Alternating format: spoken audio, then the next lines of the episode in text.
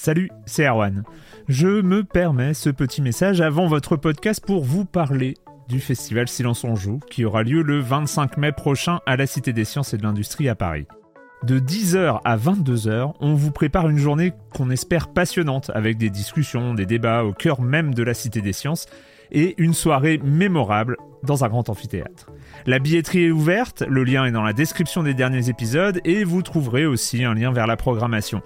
C'est 20 euros pour la journée et la soirée, et si vous voulez juste passer nous voir en journée, il suffit d'une entrée classique pour la cité, c'est 13 euros tarif plein avec éventuellement des réductions.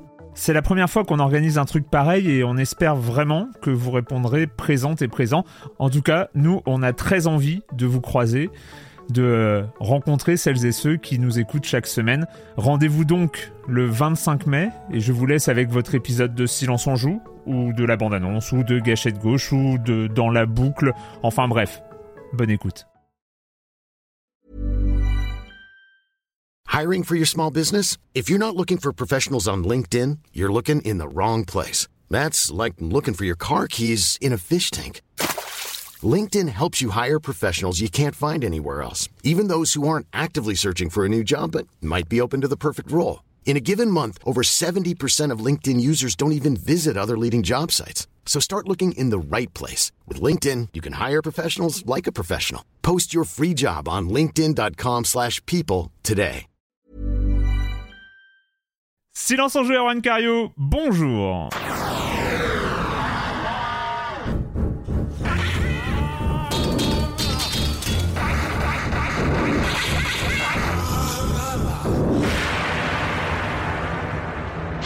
Au programme cette semaine, on va parler de la foire au trailer 2023. Vous savez, il n'y a pas eu de 3, mais ça n'a pas empêché de nous euh, plomber la tête avec des avalanches d'images de jeux à venir, comme s'il y avait eu un E3 d'ailleurs. Donc on va en parler quand même, on va faire un point sur tout ce qu'on a vu ces derniers jours, parce que même si ça avait commencé un tout petit peu avant, on sait que Sony avait fait son... Eh mais je suis, en... je suis je suis au sommaire encore. Donc ça sert à rien que j'aille dans le détail. Bref, on va parler des trailers 2023.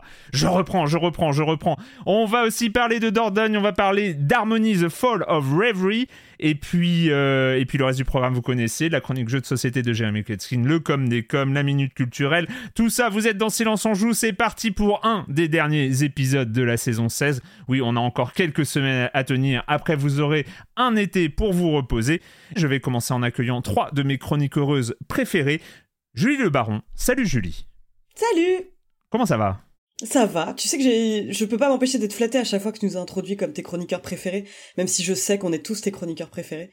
Mais c'est vrai, c'est sincère en fait. C'est ça, le, c'est ça Oh. l'idée. C'est, c'est vraiment. euh, Mais je sais que Marius est sur la sellette depuis qu'il utilise son hand spinner euh, pendant les émissions. Alors, le hand Je spinner, ça va. que pendant les émissions. Le, pro- le problème, c'est que c'est, c'est le- les, les objets qu'il utilise sans s'en rendre compte, genre les stylos bics, les, les trucs comme ça. euh, C'est euh, voilà. Et ça. Oh, qu'est-ce que t'as encore? Une. C'est quoi? C'est Oh, c'est c'est quoi un petit truc pour accrocher les feuilles ensemble. Ah, les clipser. pinces. Ah oui. C'est des pinces. Et du coup, ça va faire des clics, clics, clics au montage. Tu les mets dans la barbe. compulsivement. Quel dommage que vous ne puissiez pas voir ça. on, on- on C'est passera mieux. jamais en version stream, hein. c'est pas possible. Non. On n'est pas présentable en live. Euh, Patrick Elio, salut Patrick. Salut Arwan, salut à tous. Et toi, tu te projettes bien dans l'avenir avec euh, tous les trailers que nous avons euh, ingérés Ouais, le, mot avalanche que tu as employé est très très juste, je trouve. C'est vrai qu'on a énormément, énormément d'images, peut-être même trop. C'est vrai Ouais. qu'on on le dit régulièrement à chaque fois, c'est que tout arrive comme ça en quelques jours. Donc les nuits sont courtes, euh, mais tout ça se fait devant notre écran. Et c'est vrai que bah, parfois, j'avoue, j'avoue que j'ai un peu la nostalgie hein, des années 90 ou allez, à 2000 quand même. 2000, 2000, où, voilà, 2000. on était, on pouvait être sur place, on faisait les, les tower records, toutes les, les, les magasins. Sur, enfin bon, voilà, c'est une autre époque où voilà, le, le monde était différent. On prenait l'avion sans trop se prendre la tête. Et euh, Ça te manque l'époque oui, où t'allais là-bas pour faire autre chose, en fait? Aussi, Bravo, oui, bah, il y avait les à côté, il y avait les à côté qui étaient importants aussi, évidemment. Bravo. Mais bon, voilà, tout ça est très loin, donc maintenant on est devant l'écran euh, à n'importe quelle heure. Mais c'est vrai qu'on a énormément, énormément Ouais. d'images, peut-être même trop. Mais on va en parler. Il y a, il y a Tout à fait. énormément de choses qui sont passées. Tout à fait. Et Marius Chapuis et ses objets chelous. Salut Marius. Bien le bonjour et pardon. On va commencer quand même avant, parce que au-delà, au-delà des trailers des jeux à venir en fin d'année et en 2024 et plus tard, il y a aussi l'actualité et une actualité pas forcément réjouissante. Patrick, des news Pour du certains, côté oui, bah d'Embracer. Alors Embracer, c'est la crise. Embracer, vous, on a déjà, je pense, évoqué le, le- le sujet. Donc, c'est ce, cet énorme groupe euh, suédois qui est vraiment implanté dans le jeu vidéo depuis des décennies, qui a été euh, euh, fondé, qui est toujours dirigé par Lars Winchforce. Voilà, on en parle régulièrement parce qu'ils ont une sorte de, de fringale d'acquisition, d'achat, de studios, de, de, de- de boîtes d'édition, de labels. Ils ont quand même cumulé depuis quelques années des, des- des noms bien connus comme Gearbox, Crystal Dynamics, Joe Wood, THQ, euh, Core Media. Donc vraiment, c'est Ah, bah ces un- gens ont des sous Ah. alors. hein. Ces gens ont- de quoi ont- investir dans, de- ils dans des nouvelles. des Ouais. sous, ils ont des sous, puis ils ont même, enfin voilà, ils ont aussi euh, investi récemment dans Asmodee par exemple, Dark Horse. Euh, et puis ils avaient une sorte de baraka, il faut reconnaître, parce que autant euh, ils ont connu, ils ont pu connaître des revers avec notamment le, vous savez, la reprise de Saints Row il y a quelques mois maintenant, on en avait parlé, c'était pas terrible. Par contre, on sentait qu'ils avaient vraiment une sorte de, de baraka dans le sens où même un Dead Island 2 qu'on pouvait, qu'on pouvait vraiment pointer comme un échec en, euh, en perspective, bah, pas du tout. Euh, c'est un jeu qu'on voilà, qu'on a, qu'on a salué pour, pour ses, ses qualités, puis même son Que succès tu commercial. as Donc, salué pour ses qualités. Ah, je suis pas le seul. Non, non, on est, on est plusieurs et il s'est bien vendu, il a plutôt bien marché.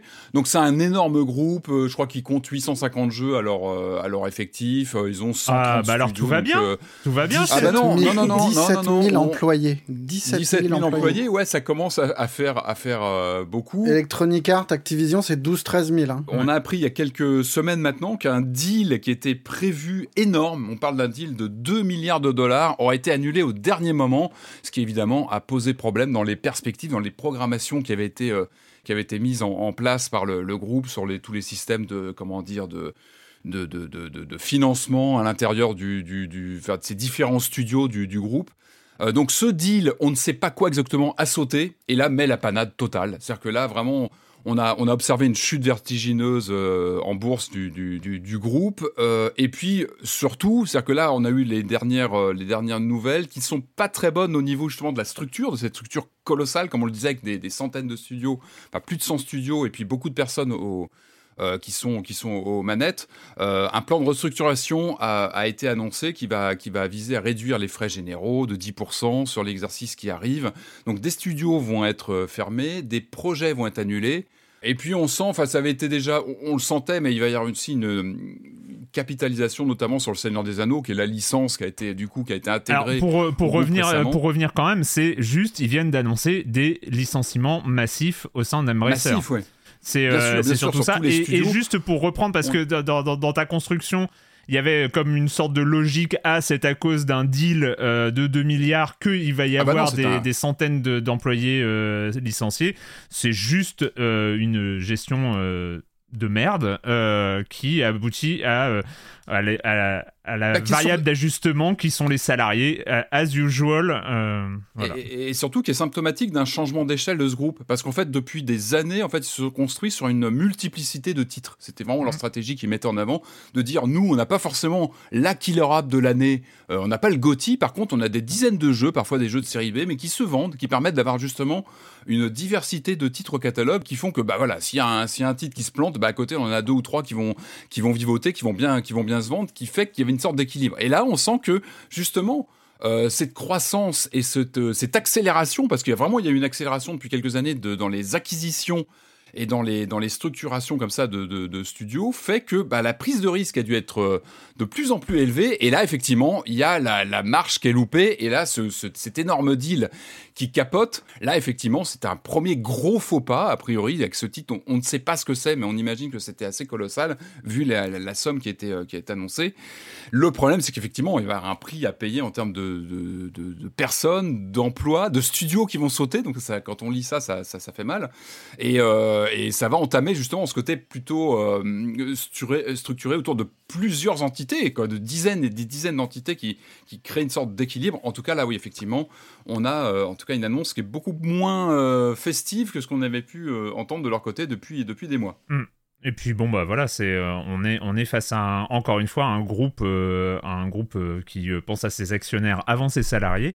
On va revenir euh, sur des nouvelles un peu plus réjouissantes. Ce dont on va parler tout à l'heure, euh, c'est-à-dire l'avalanche de trailers, a notamment commencé le jour de l'enregistrement du dernier Silence on joue. C'était jeudi soir, c'était le Summer Game Fest. Ça, nous allons en parler. Et juste après le Summer Game Fest, nous avons eu le droit à une annonce qui concerne euh, les, médias jeux vidéo en France un petit nouveau. C'est donc Gotos qui streamait le Summer Game Fest en compagnie de plusieurs journalistes jeux vidéo que vous connaissez sans doute si vous avez suivi Game Cult, si vous si vous lisez JV le mag, ils ont un petit peu fait leur one morphing à l'issue du Summer Game Fest qui en plus n'était pas des plus réjouissants. Et euh, c'est vrai que dans un milieu comme la presse jeux vidéo euh, française et même la presse jeux vidéo dans son ensemble où on est habitué aux mauvaises nouvelles, ça me fait hyper plaisir de parler enfin d'une bonne nouvelle. Et donc, euh, ils ont annoncé, donc c'est euh, Gotos, Héloïse Linossier, Kevin Sicurel, Florian Velter et Sylvain Tastek, Sylvain Tastek ont annoncé qu'ils lançaient euh, un nouveau média indépendant qui s'appelle Origami et qui se présente donc comme une, euh, comme une chaîne Twitch qui euh, sur, les, sur laquelle il y aura notamment euh, des émissions mensuelles, des émissions hebdomadaires, mais aussi euh, ils vont ils comptent aussi lancer des podcasts, faire des formats courts sur YouTube et TikTok notamment. et ils ont lancé une campagne de financement participatif qui a absolument cartonné, qui a eu un départ fulgurant. Je crois qu'ils ont atteint leur objectif qui était de 75 000 euros dans la journée quasiment, enfin dans la nuit. En moins de 24 heures, ouais. En moins de 24 heures et il reste encore jusqu'au 8 juillet pour pour participer à leur campagne Ulule. À l'heure où je vous parle, ils en sont à 132 000 euros. C'est non seulement ultra réjouissant de voir qu'il existe encore une demande pour, euh, pour le journalisme jeu vidéo indépendant, mais aussi bah, de savoir qu'il y a des initiatives qui se font avec des gens euh, dont le travail est ultra qualitatif et je suis vraiment j'ai ultra hâte de suivre ce qu'ils vont faire. On était en attente du, euh, du post-game culte. Quelque part, ça se, ça se met aussi dans, ce, dans, dans, dans cette dynamique-là, c'est-à-dire que on sait qu'après Gamecult, il y a Sumimasen Turbo, donc euh, avec euh, Pouillot euh, notamment, Greg et Daniel Andreev qui, qui s'est lancé, mais qui était un, petit projet basé sur une émission, sur un, concept et sur la continuation de ce qu'ils avaient fait, ce qu'ils avaient dans, dans Gamecult, même s'il faut pas le dire. Et là, c'est vrai qu'on était en attente d'un truc un peu plus ambitieux en termes en justement de traitement journalistique du jeu vidéo, et nous avons Origami. J'en profite pour annoncer que euh, l'équipe d'Origami, enfin certains membres de l'équipe, on va pas tous les faire venir, mais seront présents dans le prochain Gâchette Gauche, celui qui sera diffusé sur euh, Twitch le euh, lundi 26 juin à 13h sur la chaîne de Silence on Joue. Mais, mais voilà, grosse, grosse, bonne nouvelle, quand même. Et j'en profite juste pour signaler que la campagne, en fait, leur sert à, au lancement du média et ils lanceront euh, donc une page Patreon en, septembre justement pour essayer de stabiliser tout ça. Oui, parce que là c'est juste un coup de, c'est vraiment un coup d'allumage, enfin c'est un allumage quoi. Mm. Mm. Et je voudrais juste rajouter un petit mot un peu négatif pour pas qu'on se réjouisse trop. euh, on a vraiment besoin de gens compétents et un peu, enfin, au moins travailleurs, parce qu'il y a encore eu cette semaine un grand moment de, de jeux vidéo dans la presse. Euh, française avec euh, une saga Nintendo racontée ah sur RTL par le, le, chef de service et du service économie qui raconte mais n'importe quoi. C'est fou. J'arrive pas à comprendre quand c'est possible. C'est, c'est dingue. Enfin, je veux dire, c'est, c'est presque touchant de, de conneries. tu, les trucs sont mélangés. Tu te demandes comment il en arrive. Enfin, visiblement, le monsieur connaît pas, donc il a, il a forcément été chercher ses infos quelque part soit c'est un troll de stagiaire, soit il sait pas lire. La page Wikipédia de Nintendo, quoi, c'est quand ah même pas hyper compliqué. Mais oui. Mais oui, non, mais c'est ça. C'est comment tu arrives à des conclusions aussi cons avec. Euh, enfin, je sais pas. c'est magique. C'est un moment magique, quoi. Hormis euh, la, stupidité de, de, de, de, cette intervention sur RTL, ce qui est terrifiant, c'est qu'il y a personne pour dire euh, non, mais là, on peut pas dire exactement ce genre de truc. Ouais, c'est clair. Enfin, on, on, est tellement face à une incompréhension totale que qu'on peut dire n'importe quoi. Enfin, si on faisait la même chose en politique, les gens deviendraient fous, mais vraiment. Enfin, mm. et alors oui, d'accord, c'est pas aussi important que la politique. Euh, on, parle que de jeux vidéo, mais mais raconter n'importe quoi à ce point-là sur un truc euh, généraliste avec une audience pareille, c'est fou furieux. Enfin, on est on est à un niveau de bêtise collective qui est quand même élevé, quoi. En ce moment, il y a aussi des gens euh, à la télévision qui parlent de chat GPT. Hein. C'est, euh, ah oui, oui, non, les approximations sont pas limitées aux jeux vidéo. On, est, très très haut niveau aussi euh, sur, sur ce sujet-là. Je suis tombé hier soir sur des gens qui parlaient et qui... Voilà, bref. Ils volent nos emplois, chat GPT. oui, Voilà pour, euh, pour l'actualité. On va continuer évidemment à parler de l'actualité quand on va parler de, des trailers qui, nous ont euh, réjouis ou pas ces derniers jours. Mais avant ça, on va, parler, on va faire le com des coms de la semaine dernière. Donc vos commentaires sur l'émission, nous parlions de quoi? Nous parlions notamment euh, d'un certain Diablo 4. Ça avait été, ça avait été le sujet principal. En intro, nous parlions, je crois, de Redfall et euh, tu t'interrogeais, Marius, sur les difficultés de recrutement euh, dans le Texas parce que ah super réponse. On, semblait, euh, on savait pas trop d'où ça venait parce que on se disait les lois de protection des travailleurs dans le Texas on se disait intuitivement que c'était pas forcément euh, ce qu'il y avait de plus marquant. Euh, nous avons une explication de la part de Madingue, dont nous ne dirons jamais assez de bien. Ce cher Madingue qui, en plus, nous fait des résumés euh, des... avec des liens de tout ce qu'on dit dans chaque épisode sur le Discord de Science on Joue. Il fait un travail formidable. Mais il a ici aussi expliqué ce qui se passe au Texas. Il dit concernant Arkane et les difficultés de recrutement au Texas, en fait, il y a deux mouvements tectoniques contraires en ce moment. D'une part, cela fait quelques années que de nombreuses personnes, bien que marquées à gauche, viennent dans cet état parce que les prix en Californie sont trop élevés pour y vivre. D'où le fait que les grandes villes du Texas, Houston ou Austin, sont déjà bleues euh, même si le reste de l'État est évidemment rouge. Évidemment, on parle de démocrates et républicains. Par contre, le pouvoir étant aux mains des républicains, ils ont passé ces derniers mois des lois toujours plus extrêmes, autorisation de porter des armes de manière cachée et sans permis, interdiction de l'avortement, etc. Ce qui forcément pose problème, et pas simplement d'un point de vue politique, mais aussi sur sa santé propre, et fait fuir les personnes qui viennent s'établir dans l'État sans partager ses convictions. Cela s'est intensifié ces dernières semaines avec des lois permettant aux gouverneurs de pratiquement décider du résultat des cantons des grandes villes, donc euh, plutôt démocrates, en cas de, avec des guillemets, en cas de doute. Voilà pour la situation au Texas qui rend euh, le, recrutement parfois compliqué. Et euh, il y a un autre commentaire qui explique que bah, y a beaucoup d'entreprises qui font du pur télétravail pour réussir à recruter malgré la difficulté de faire venir les gens au Texas. Voilà, voilà. On parlait aussi de Do Not Feed the Monkeys 2099 Merinos qui nous dit la version Switch de Do Not Feed the Monkeys n'était pas idéale, l'interface sentait très fort le PC, avec un peu d'habitude ça se jouait bien quand même. Ça m'a fait penser à Papers, Please en plus fun. Papers, Please était, est brillant, mais tellement plombant et difficile que je n'ai pas eu envie de relancer une partie après mon premier échec. Do Not Feed the Monkeys est moins cohérent, moins axé sur le gameplay par soustraction. C'est moins un jeu que tu vas présenter à un non-joueur pour lui montrer ce que le jeu vidéo peut faire, mais il donne envie d'y revenir quand je perds pour les petites histoires what the fuck, pour la mécanique centrale d'enquête, Corentin fait très bien le bruit d'orgasme qui se produit quand on trouve un nouveau mot-clé, et pour l'impression que les possibilités d'interaction se déploient à mesure de la progression. J'aime bien le ton roublard aussi, on te met dans une position de voyeur omniscient et pathétique. Bref, Do Not Feed the Monkey, jeu de la semaine, merci si on s'en joue de m'apprendre la sortie de la suite et d'en avoir très bien parlé. Remarque mesquine pour finir, Do Not Feed et Diablo ont en commun la vacuité et la haine de soi, sauf que là on fait son sujet et l'autre son résultat. Voilà. C'est très beau. C'est très beau, Marius. tu plus sois. Et enfin, on finit euh, avec une petite question euh, de Krapouch qui nous dit petite question par rapport à Diablo. Est-il possible de s'amuser sur des petites sessions? Je me rends compte que j'ai le temps pour genre une heure de jeu par soir maintenant. Donc les MMORPG, c'est plus possible. Et les jeux à la Sea of Thieves, c'est plus possible non plus. Et aussi, si un ami prend de l'avance, est-ce que le niveau est instancié à celui de l'équipe donjon comme Guild Wars? Guild Wars 2, pardon, où ça va ruiner le fun de jouer à plusieurs. Euh, vu que tu as répondu à base de tartines de crack, Marius, je te laisse euh, répondre à cette question. oui, bah, sur la question de jouer une heure, ça c'est presque euh, une question que chaque joueur doit se poser. C'est techniquement les donjons, ils sont pas très longs. Si mm. on veut faire un petit donjon comme ça pour passer, pour pour regoûter au truc, pas de problème. Ça doit durer, je sais pas, un quart d'heure, 20 minutes. Mm. En vrai, j'ai aucune idée.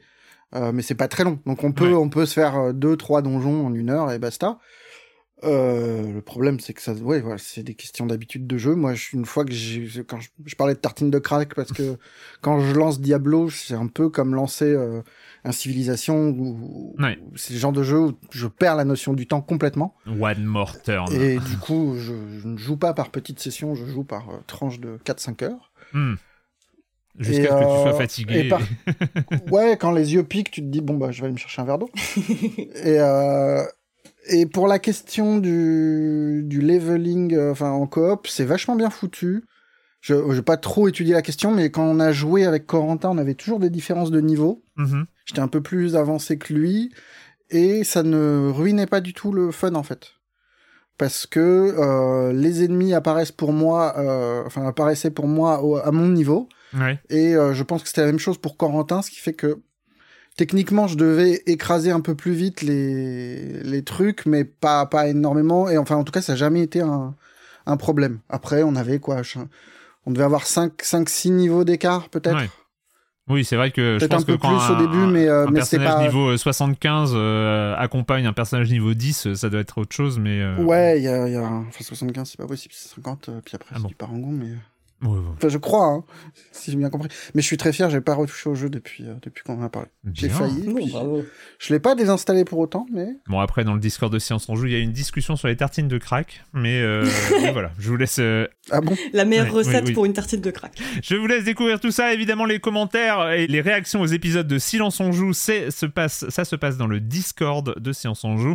Il y a des liens pour rejoindre ce Discord un peu partout, notamment en, en description de ce podcast, que ce soit sur YouTube, dans Libération, euh, sur libération.fr ou euh, sur vos applis de podcast. Voilà. Avant de passer à ce non E3 2023, on fait comme d'habitude un petit point sur les abonnements de soutien. Je rappelle que euh, même si on ne fait pas de Ulule ou de Patreon, nous aussi on a besoin de votre soutien et en fait on le fait par la formule d'abonnement spécial à libération.fr, une formule à 5 euros par mois au lieu de 9,90€ pour marquer votre soutien à Silence on joue. Là, vous avez tous les, toutes les informations sur euh, la page offre.libération.fr slash SOJ et vous êtes aujourd'hui 705 avoir souscrit à cette formule d'abonnement. Euh, plein, plein, plein, plein de merci à vous toutes et vous tous. Une fois que vous êtes abonnés, non, non seulement vous soutenez Silence on Joue, mais vous pouvez aussi profiter de tout le contenu, euh, de tout ce que écrivent les formidables journalistes de Libération. Et voilà, et ça c'est formidable. Encore une fois, merci. Et puis on va passer à l'actualité de la semaine des 7 jours qui viennent de s'écouler. Euh, pour ce non E3 2023, on a appris il y a quelques semaines qu'il n'y allait pas avoir de 3. Est-ce que ça a changé quelque chose? Bah Moi, j'ai pas l'impression. Parce que je me rappelle que j'avais parlé de cette avalanche de trailers qui était finalement la conséquence euh, la plus visible de l'existence d'un E3 quand on n'est pas à Los Angeles. Et ça, cette avalanche de trailers, elle a euh, bien eu lieu. On a eu le droit au Summer Game Fest, on a eu le droit au PC Game Show, on a eu le droit au Devolver euh, quelque chose, je sais plus trop comment ça s'appelle, un Devolver quelque chose. Nous avons eu le droit à, à une conférence Ubisoft, nous avons eu le droit à une conférence Capcom, nous avons eu le droit à du Wholesome Games. On a du Future of Gaming, on a, enfin voilà. Xbox Ça n'a pas Game arrêté. Showcase Oui. et Xbox Game Showcase Extended Voilà, avec d'autres trucs. Ah, et Cut. puis le Starfield direct. Ouais, non. Ah, le Starfield, putain. le Starfield Direct, etc., etc. Donc, du coup, finalement, on a eu un E3. Je sais pas comment l'appeler autrement. On a eu euh, ce mois de juin débordant de trailers. Et pour commencer un peu, parce que c'est vrai qu'on en a eu tellement tellement tellement que forcément on va pas faire on va pas débriefer tous les trailers euh, qui nous sont arrivés j'ai envie de commencer euh, par un petit Pourtant, tour ça de... serait rigolo. oui ce serait rigolo oui, ce on, serait on doit analyser chaque jeu. 452 Voilà. jeux. Je vais euh, me refaire un café. moi. Et on prévoit leur note trouver à chaque métacritique. fois un truc à dire. Ah ouais non trop Ah, bien on trop les a bien. pas tous vus. hein. Moi, j'ai pas tout vu. hein. Je, je vous le dis franchement. Oh bah, l'année prochaine, Julie, on se prépare Bon, oui, psychologiquement oui, on et on fait ça. euh, Ça marche. une émission de 14 heures et, euh, et, on, et on parle de tous les trailers. Je vais commencer par un petit tour de table sur le jeu qui vous a le plus marqué, la présentation qui vous a le plus marqué de ces, dernières, de ces derniers jours. Julie, c'est lequel pour toi? Alors pour moi, dans cette avalanche de, de blockbusters, de jeux dont on connaissait déjà l'existence depuis, allez, parfois jusqu'à deux ans, euh, ma grande surprise, c'était euh, le jeu Jusante de Dontnod.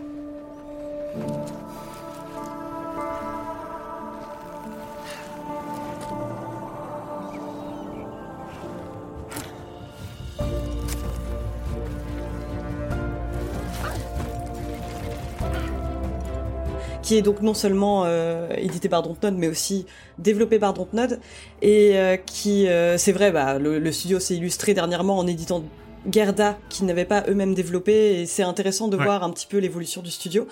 Mais là, c'est, j'avais vraiment, un, comment dire, un feeling, je retrouve un peu la patte Dontnod, mais je sens qu'ils s'écartent complètement de la formule qui a fait leur succès. Et moi, je suis à fond pour ça, justement. Enfin, on, on a beaucoup parlé de ces derniers temps de de leur jeu qui justement rappelait un petit peu le moule, la formule dont ils avaient du mal à se détacher. Et là, avoir un jeu qui non seulement m'a appris un terme français que je ne connaissais pas, donc le jusant, c'est euh, le terme maritime qui désigne la marée descendante, et j'aime toujours quand un nom de jeu m'apprend quelque chose. Mais c'est un jeu d'escalade qui euh, a l'air vraiment honnêtement très très chouette. Enfin c'est, on, ça se présente comme un jeu d'escalade d'action et de puzzle, donc on va devoir incarner euh, un jeune homme qui escalade une gigantesque tour en fait en passant par des murs escarpés donc on sait qu'il y aura des, des, des, routes un petit peu différentes pour avoir une espèce de liberté d'exploration on a déjà une démo, une démo dispo et on voit qu'au niveau des contrôles, ça va être quand même assez euh, assez fignolé, ça a l'air très chouette. Et ils ont sorti la carte euh, la carte facile. Il y a une créature adorable, mais cette créature adorable, elle est à 100% constituée d'eau. Elle a l'air absolument mignonne. Elle est en forme de fesses. Je l'aime déjà beaucoup. Et euh, enfin voilà, rien que les décors qui sont absolument magnifiques et le fait que ce soit un jeu d'escalade, en fait, c'est c'est, j'allais dire c'est tout bête, mais oui c'est tout bête. C'est vraiment le, le, le, concept où je me dis mais ça devait déjà exister avant probablement, moi en tout cas, c'est la première fois que, que je vais jouer à un jeu comme ça et j'ai honnêtement hâte. Est-ce que tu as fait la démo? Oui, j'ai fait la démo justement et j'aime beaucoup les contrôles euh, de l'escalade justement. Moi, j'avoue que j'étais un peu dubitatif. Enfin, j'étais très emballé par, mm. euh, par ce que je voyais, mais après, j'étais un peu dubitatif. L'escalade, c'était bizarre d'imaginer un gameplay. Je trouve, euh, bah Marius, je crois que tu l'as essayé aussi. Je trouve qu'en termes mm. de sensation, ça fonctionne en fait. Ah, c'est merveilleux. ça marche très très bien. Franchement, euh, j'ai vu la démo, enfin j'ai vu que j'ai vu la, le trailer qui ressortait vraiment du lot dans le Summer Game Fest, il me semble. Hmm. Non, c'était dans la, je sais plus. C'était Xbox. La première fois, et euh, on l'a revu euh, dans un autre, le Wholesome Game. et j'ai, je, me suis rué sur la démo tout de suite et c'est, ouais, c'est hyper peace. Enfin, c'est vraiment à la fois très calme, très paisible. Et, super euh, super attirant. Enfin moi j'étais vraiment déchiré à la fin de la démo mm. quand ils retirent le jeu. Ils disent revenez mais non mais je veux non il faut continuer là. Ce qu'on pourrait craindre effectivement en voyant ce genre de trailer c'est se dire ok c'est un jeu euh, avec des décors magnifiques où le gameplay sera ultra limité et je suis hyper contente que la démo ait apaisé tous nos doutes euh, pour, pour le moment en tout cas. Oui bah il y a un peu la peur de sable quoi. C'est ça. qui était un très beau jeu qui faisait très envie et et quand tu y jouais tu t'ennuyais pas. Enfin moi je me suis ennuyé beaucoup. Et là, en, l'espace, euh, je sais pas, la démo doit durer une demi-heure. Ouais, c'est ça, pas plus. Hein. Mais, mais même si le jeu fait, euh, je sais pas, 10 heures et que ce n'est que ça en termes de gameplay, c'est génial. Enfin, j'ai très envie de d'en savoir plus, de d'en voir plus. Je, et je trouve ça super excitant en fait cette idée d'avoir juste une grande montagne, tour euh, à, explorer. Et, euh, Mais le fait de, mettre une démo jouable comme ça en téléchargement et c'est dispo maintenant, c'est pas anodin. C'est, je pense que euh, Dontnod était sûr de leur gameplay. Moi, c'est marrant en y jouant. C'est vrai qu'il y a ce visuel qui, qui, qui, tape tout de suite dans l'œil parce que c'est joli. Vraiment, il y a un effet euh, saisissant. Mais c'est le gameplay que je trouve vraiment intéressant. Moi, c'est étonnant. Euh, à la manette, j'ai ressenti des, des choses qu'on ressent en général en réalité virtuelle. Mm. Il y a beaucoup de jeux comme ça de d'escalade, c'est une grande tendance en réalité virtuelle. Et je trouve qu'avec cette gestion des gâchettes, on a quelque chose de très sensitif. Euh, et qui vraiment m'a rappelé moi des pas mal de titres que j'ai pu essayer en réalité virtuelle avec une sensation assez euh, physique. À chaque gâchette correspond une main en fait. Oui, quelque chose de très euh, et je me souviens avec, avec douleur de, de, de truc of, Call of the Mountain euh, et oui, oui, Call of C'était assez problématique pour moi et j'étais bien content de l'avoir pas en VR. Et c'est vrai qu'il y a ce truc d'être en contrôle. Le gameplay est très très simple, gâchette gauche, gâchette droite pour le contrôle des mains, etc. Et il y a vraiment, il y a vraiment cette sensation de, euh, de contrôle réel en fait. C'est simple en, en ayant cette sensation de contrôler ce qui se passe de la part du joueur. Et je trouve que rien que là-dessus, le, gameplay est vraiment très très bien pensé. Que Dontnod fasse ça, c'est super excitant. Ouais. Oui, qu'un bah, studio qui, qui, grossit, qui est reconnu et qui a une formule qui marche avec son public soit capable de sortir de ça. C'est hyper encourageant pour la... bah, ils sont en train d'écarter tranquillement le syndrome tel tel. Oui, c'est ça, exactement. de tel tel qui s'était totalement fermé dans des mécaniques où tu étais même plus surpris de voir un nouveau jeu. Tu disais, bon, bah ok, c'est le nouveau tel tel. Et justement, quand tu arrives à créer comme ça des, des électrochocs, des coups de surprise, mm. bah c'est très bien. Justement, tu casses un peu les habitudes, tout en gardant et, tout en gardant quand même une patte euh, en termes d'univers, mm. une, il y a quelque chose, il y a une fibre qui, qui est là. Et ça, c'est fort de réussir à, je trouve, oui, à imposer, une douceur euh, qui est pas, enfin, c'est pas un jeu guerrier, quoi. Non, voilà, il y y a un fil rouge malgré tout. Malgré des mécaniques de jeu qui ont absolument rien à voir avec le reste de leur production, on sent qu'il y a quelque chose derrière de. C'est un un peu, l'idée peut-être de un remplacer une recette par une ligne éditoriale en fait. C'est euh, il y, a, il y a quelque chose de oui, mais tu vois, ils auraient pu se contenter de dire, on est par ailleurs éditeur et on va chercher des jeux Hmm. différents ailleurs. Et nous, on, On fait continue à faire nos et- choses, Nous, ouais. on se contente de faire ce qu'on sait faire. Et euh, entre Harmony et, euh, et ce jeu-là, je trouve que ça dessine aussi euh, un studio qui est pas enfermé dans sa dans son fait. truc et qui qui qui bouillonne pas en, en solitaire quoi. On a eu aussi plus de nouvelles. Ça, c'est pas forcément le trailer le plus marquant, mais c'est juste pour le signaler parce qu'on est là. On a eu plus de nouvelles de Banishers, qui est plus Ouais. de la team vampire, euh, de la partie vampire de Dontnod, mais qui, euh, moi en tout cas, me rend aussi assez curieux, même si. Là, on est, on, on- on est sur une partie bien, bien spécifique de Dontnod. Euh, Patrick, quel trailer Ouais. pour toi? Je sens que tu vas nous surprendre. Non, mais non, mais il y a eu des, il y a eu des surprises. Et c'est et c'est chouette, les surprises. C'est des jeux que tu vois pas venir et on va en parler. Il y a eu vraiment, moi, j'ai vraiment été saisi par des choses que je ne pensais pas du tout avoir dans le collimateur et qui, que j'attends maintenant impatiemment. Non, moi, le rendez-vous était pris depuis des semaines. Ça avait été annoncé. Il y aurait du, du gameplay du jeu, enfin, du Mortal Kombat en activité, en, en gameplay, en fait, qui avait été, Mhm. euh, c'était prévu et c'est- bien arrivé. Je crois que c'est le deuxième, euh, la deuxième séquence du, euh, du, du, du summer, en fait, du, de, la, de la conférence principale. Du Summer et, Doritos. Exactement. Et moi, j'avais la banane, quoi. Enfin, ce, ce Mortal Kombat 1, j'en ai déjà parlé, hein, qui avait été annoncé, je crois, mi-mai, avec cette première bande-annonce. Là, on a commencé à avoir du gameplay avec des nouvelles informations qui sont tombées. Donc, on est bien dans une suite euh, de MK11, mais qui n'est pas MK12, c'est-à-dire qu'on est dans un univers qui est en gros qui est façonné euh, par Liu Kang, qui avait remporté donc euh, qui avait gagné le, précédent jeu. Donc on est dans un monde un peu idyllique, mais qui va complètement déraper. Donc ça c'est cool, on est une sorte de reboot avec, euh, ça, a été confirmé, donc des, des rôles de personnages qu'on connaît depuis 30 ans, parce que la série a fêté ses 30 ans il y a quelques, quelques semaines, mais qui vont être totalement revus, re- recalculés. Enfin, on est vraiment dans une logique de comics, avec une sorte de réalité euh, parallèle, avec des personnages, et ça va, ça, va, ça va vraiment, ça va permettre aux développeurs de créer de nouvelles, euh, comment dire, de, de nouvelles formes, de, no- de nouvelles narrations, en fait, de nouveaux personnages à partir de, de motifs qu'on connaît bien.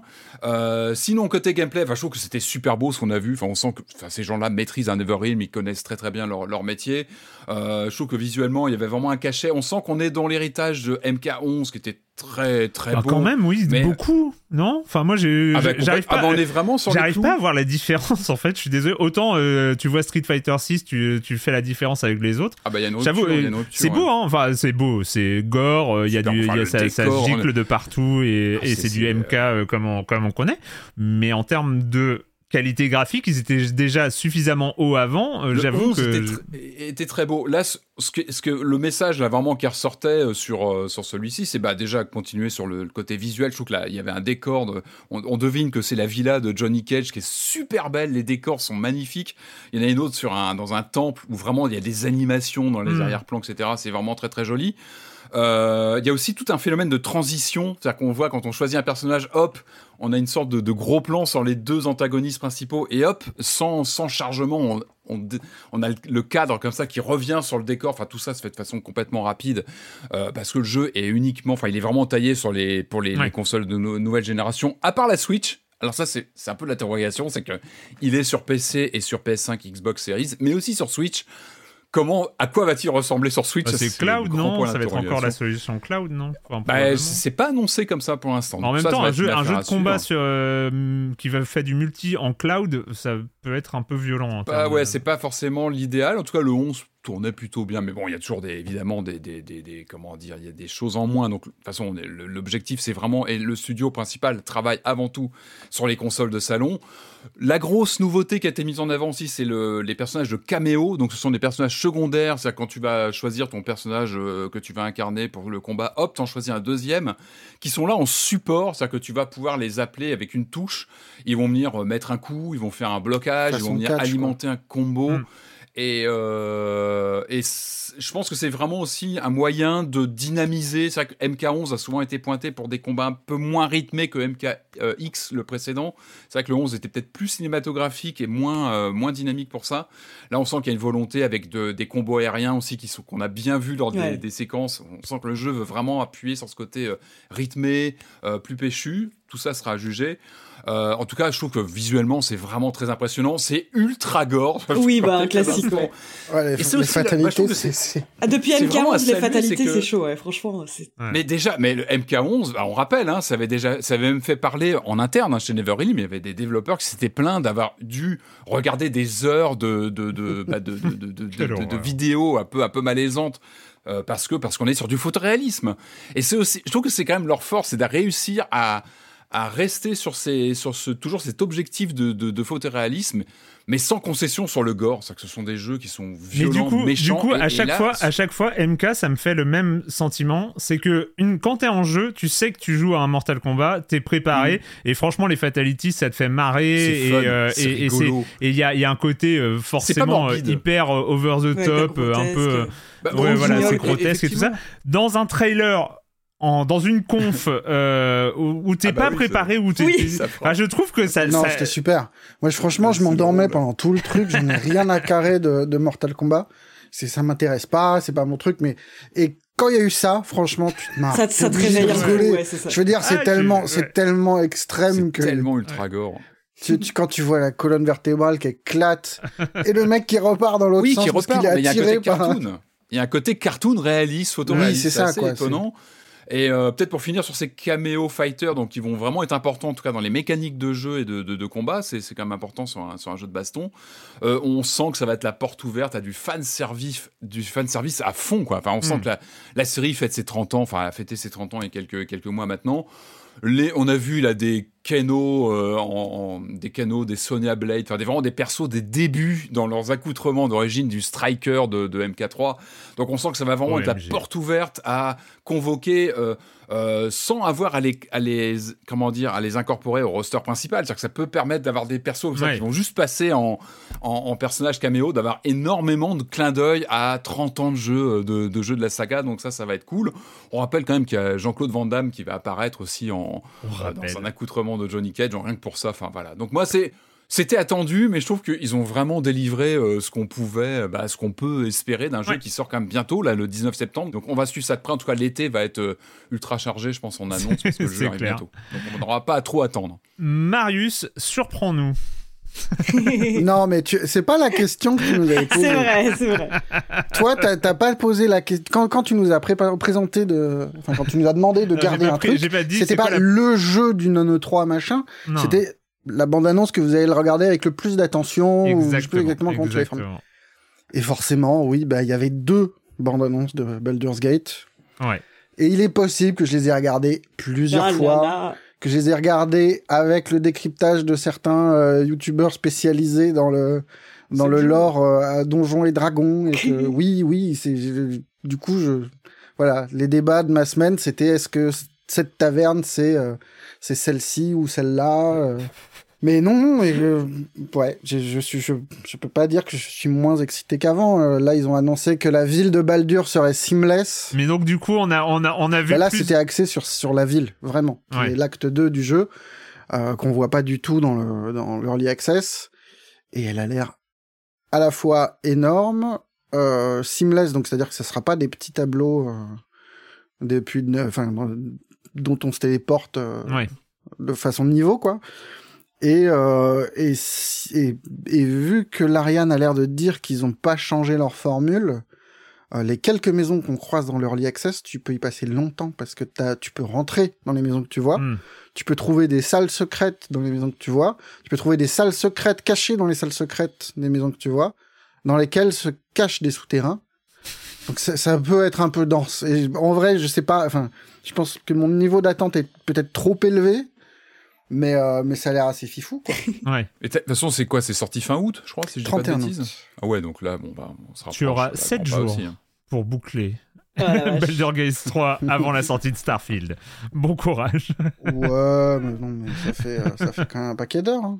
7 jours, 7 jours, c'est vrai, c'est pas mal. Hein on, on, est dans les 140 et des bananes. Non, hein, ce que je me demandais, c'est ce qu'ils n'ont pas précisé, mais il y aura un panel Framel, donc c'est les, les confs spéciales de l'Ariane. Euh, ma question, c'est est-ce qu'on peut euh, importer son personnage de leur livre vers le jeu définitif ou pas Vu mhm. qu'il y a quand même des, des changements, machin. Et, euh, et, si oui, lequel je vais faire? C'est ça la question. J'en ai tellement. Ouais. Euh, moi, pour ma part, c'est est-ce que, est que j'ai bien répondu à ma propre question? Je ne sais pas. Mais euh, mais il y a quand même un trailer qui. Enfin, qui est plusieurs, parce qu'il a, il a apparu plusieurs fois dans les confs. On l'a vu pour la première fois, je crois, au Summer Game Fest.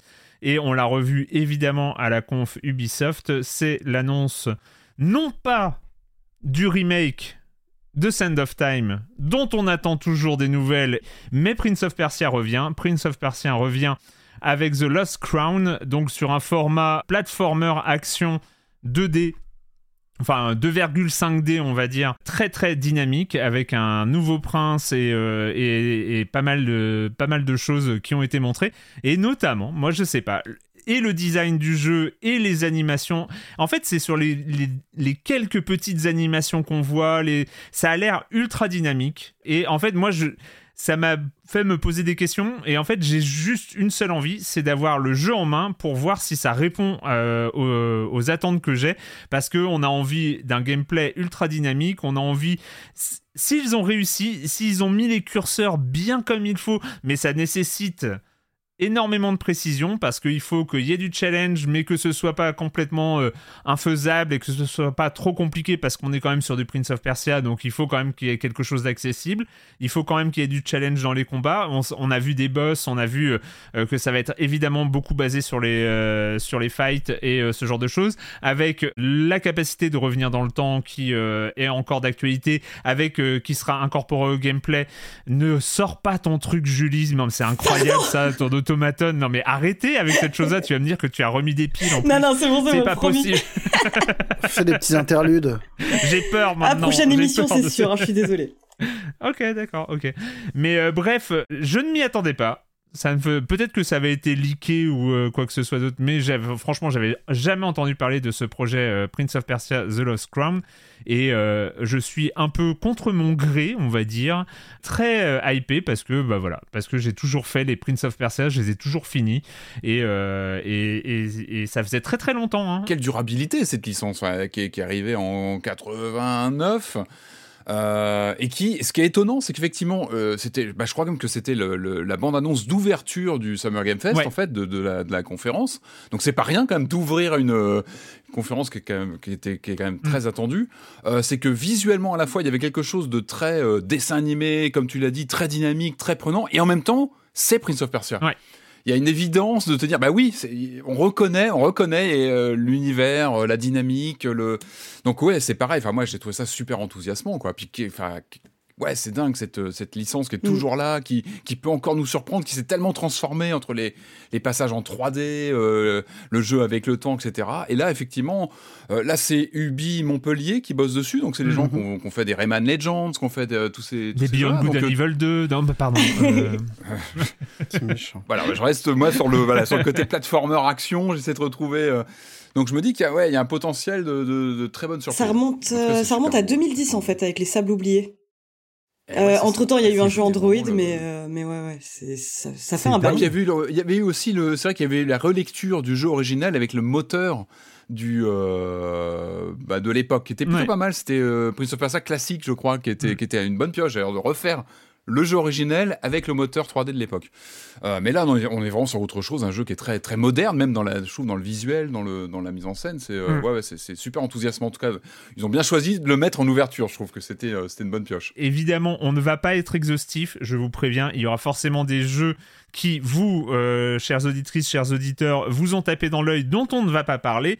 Mais du coup, j'ai envie de faire peut-être un, un, un, passage peut-être un peu chronologique crois qu'on a eu euh, la conférence d'Evolver dans un premier temps. C'est une des premières conférences euh, très mise en scène à base de. Euh, enfin voilà, c'était une, sorte de mini court métrage finalement comme d'habitude. mais allez le voir. Non, mais c'est exceptionnel. Non non, c'est exceptionnel. Cette histoire, je vais pas en dire trop. Allez le voir ce segment. Une mascotte oubliée qui revient. Une mascotte oubliée des années 80 avec son développeur qui est là. Enfin. Mais, moi, j'étais mort de rire. C'est hmm. rare que je, suis mort de rire devant une conférence, mais là, vraiment, je me suis dit, mais c'est incroyable. Ils ont, avec, avec, je sais pas ce que vous en pensez, avec une conférence donc qui marque plus pour la conférence elle-même que, pour les jeux présentés. Ce qui est un problème. Ouais, ce qui est un problème. Ouais, c'est beaucoup, peut-être beaucoup d'énergie investie euh, pour faire rire les gens, et c'est très bien, euh, super. Après, normalement, ça sert à présenter des jeux. On a eu euh, The Talos Principle 2 euh, qui, a été, mm. euh, qui a été présenté. The Talos Principle avait quand même bien marqué avec son côté un peu au, même moment où il y avait, il y avait The Witness. Donc le côté les puzzles, les puzzles 3D un, peu pris de tête avec un côté là vraiment puzzle 3D parce que The Witness était en 3D, mais les puzzles étaient majoritairement en 2D à, gérer sur ces plaques de, de, de jeu. Ici, dans The Talos Principle, c'est des puzzles 3D, donc il faut vraiment avoir une conscience de l'environnement. Je sais pas si vous avez des souvenirs, mais moi, j'ai des souvenirs de niveau de The Talos Principle où mon cerveau a totalement explosé parce qu'il fallait euh, euh, régler des rayons laser pour aller avec des miroirs, avec des choses comme ça. C'était totalement euh, what the fuck. Mais il n'empêche que ça reste dans les puzzle games, ça reste une proposition hyper originale. Donc là, on a vu toujours cette esthétique de ruines, d'archéologie presque, avec, avec des robots de partout et tout ça ça m'interroge, moi je sais pas, ça, c'est pas. Mais bref. Et on a eu euh, nouveau jeu des créateurs de Ape Escape, notamment. Ape Out, Ape Out. Ah oui, Ape Out, pardon. Le jeu de Gorillaz. Le nouveau jeu, effectivement, du Gorillaz euh, Ape Out, et qui nous propose un jeu pour streamer. Je sais pas ce que Ouais, franchement, moi, c'est ce que j'ai retenu le plus de la conférence, et ça me fait très peur. Ouais. Parce que je, je comprends pas, en fait. Baby Steps. Franchement, j'ai très très peur de ce jeu parce que Ape Out c'était super, c'était euh, original, c'était euh, hyper marquant visuellement au niveau de l'environnement sonore. Enfin, il y avait un travail qui était vraiment super. Et là, euh, déjà le passage à la 3D, je trouve assez laid, mais ça, bon, mm. à la limite, pourquoi pas. Et non, mais le, ouais, le jeu à YouTuber, merde quoi, stop. oh non, après, enfin pour moi, c'est pas, uniquement, pas uniquement un jeu à YouTuber dans le sens où les jeux à la physique approximative, moi, Enfin, ça a toujours existé. Moi, ça m'a toujours fait déconner. Euh, tout ce qui est coop, getting over it, etc. Non, mais peut-être que ça, sera super. Honnêtement, pourquoi pas? C'est qu'un trailer, mais mais ça me fait peur. Moi, il y a un jeu qui m'a tapé dans l'œil chez eux. Euh, il y a la démo d'ailleurs, faut que je l'ai pas encore lancé euh, sur Steam. C'est Wizard with a Gun. Moi, ils me l'ont vendu sur le pitch. C'est un jeu de survie coopératif en ligne dans un univers bac à sable. Voilà, mm. rien que ça. Voilà. et, et je sais pas, visuellement, il y avait un truc, faut, faut, essayer la démo, mais euh, je trouvais que le jeu avait, une, avait de la pêche, avait, euh, avait l'air très sympa, un peu en semi 3D euh, isométrique. Voilà, donc à vérifier. On a enchaîné, on a enchaîné après. Vous, après, vous me dites hein, s'il y a d'autres choses, mais on a enchaîné avec cette grosse conf Xbox on attendait des nouvelles de Microsoft. Ah, il y a des choses en, bah, entre temps bah, Il y a le Summer Game oui, Fest. Oui, il y a encore des petits trucs du Summer Game Fest. Ah oui, pardon, c'est vrai, dans ma liste. Le Summer Game Fest, mais en même temps, on a parlé de Prince of Persia. Il y a quoi FF7 Rebirth et puis oh, euh, Mortal Kombat. Il y a aussi. Euh, ah bah non, il y a pas mal de ouais, trucs. Moi, j'ai euh, adoré la, enfin, la démo de Lies of P. du coup, pendant le Summer Game ah Fest, ils ont annoncé qu'il y aurait une démo disponible. Donc, le jeu est prévu pour le 19 septembre, je crois. Et c'est donc un Souls-like euh, mais où on incarne euh, Pinocchio. Enfin, en gros. Mais là, en l'occurrence, Pinocchio, c'est une espèce de, de Timothée Chalamet avec un bras en acier. Euh, j'étais honnêtement bon, plutôt dubitative au début et en fait j'ai joué à la démo et c'est enfin c'est tellement Timothée Chalamet, j'arrive pas à me départir de cette idée donc je suis un peu dans une pub pour parfum quand je joue à ce jeu. Mais le côté relecture du conte de Pinocchio qui est quand même un conte qui m'a traumatisé quelle que soit l'adaptation, euh, l'adapter à un Souls-like, je trouve que c'est une idée hyper intéressante, les univers euh, les décors, belle époque, c'est ultra soigné, enfin ça, ça marche très bien. Et la démo comporte pas un ni deux, mais trois boss, donc ça donne quand même une bonne idée un petit peu du gameplay qui nous hmm. attend. Et sans surprise, bah voilà, enfin je, je, je me suis fait euh, avaler, mâchouiller, recracher, mais euh, mais j'ai adoré ça. Enfin donc c'est assez prometteur pour la suite, je trouve, au niveau de la précision du gameplay. Euh, c'est mais voilà, il y a, y a, quand même ce côté très FromSoft, y compris dans les menus Mais, mais honnêtement, l'univers à lui seul et le côté Pinocchio, moi, me donne envie d'attendre septembre, vraiment. On fait partie, ça fait partie de, des héritiers de Bloodborne. Euh, oui, complètement. très, très, très clairement. Avec, euh, c'est vrai que euh, quand on regarde, alors j'ai pas, j'ai pas fait la démo encore. ça faisait partie de mon programme, mais il y en a eu d'autres des démos. Mais en termes de qualité d'environnement et de choses comme ça, ça, ça tue. En termes de rythme, de combat, de choses comme ça, c'est, quelque chose qui est, qui est bien réglé, Julie? Ah bah moi j'ai trouvé que sur la démo, ouais, ça marchait plutôt bien. Enfin, t'as vraiment une différence entre les ennemis que tu peux décimer en deux coups d'épée et les boss dont t'apprends le pattern. Enfin vraiment, moi j'ai eu la démo, je me suis dit, bon, je vais passer une demi-heure dessus, j'ai passé quatre heures quoi, parce que euh, bah il y a vraiment ouais c'est cette mécanique classique quoi, où on doit apprendre par cœur euh, le, le pattern d'un boss, ainsi que nous en fait. Combien de temps on va hmm. prendre euh, notre coup chargé par rapport à notre attaque rapide On doit apprendre aussi à faire des gardes parfaites, mais mais honnêtement, ouais ouais c'est c'est assez prometteur pour l'instant, je trouve.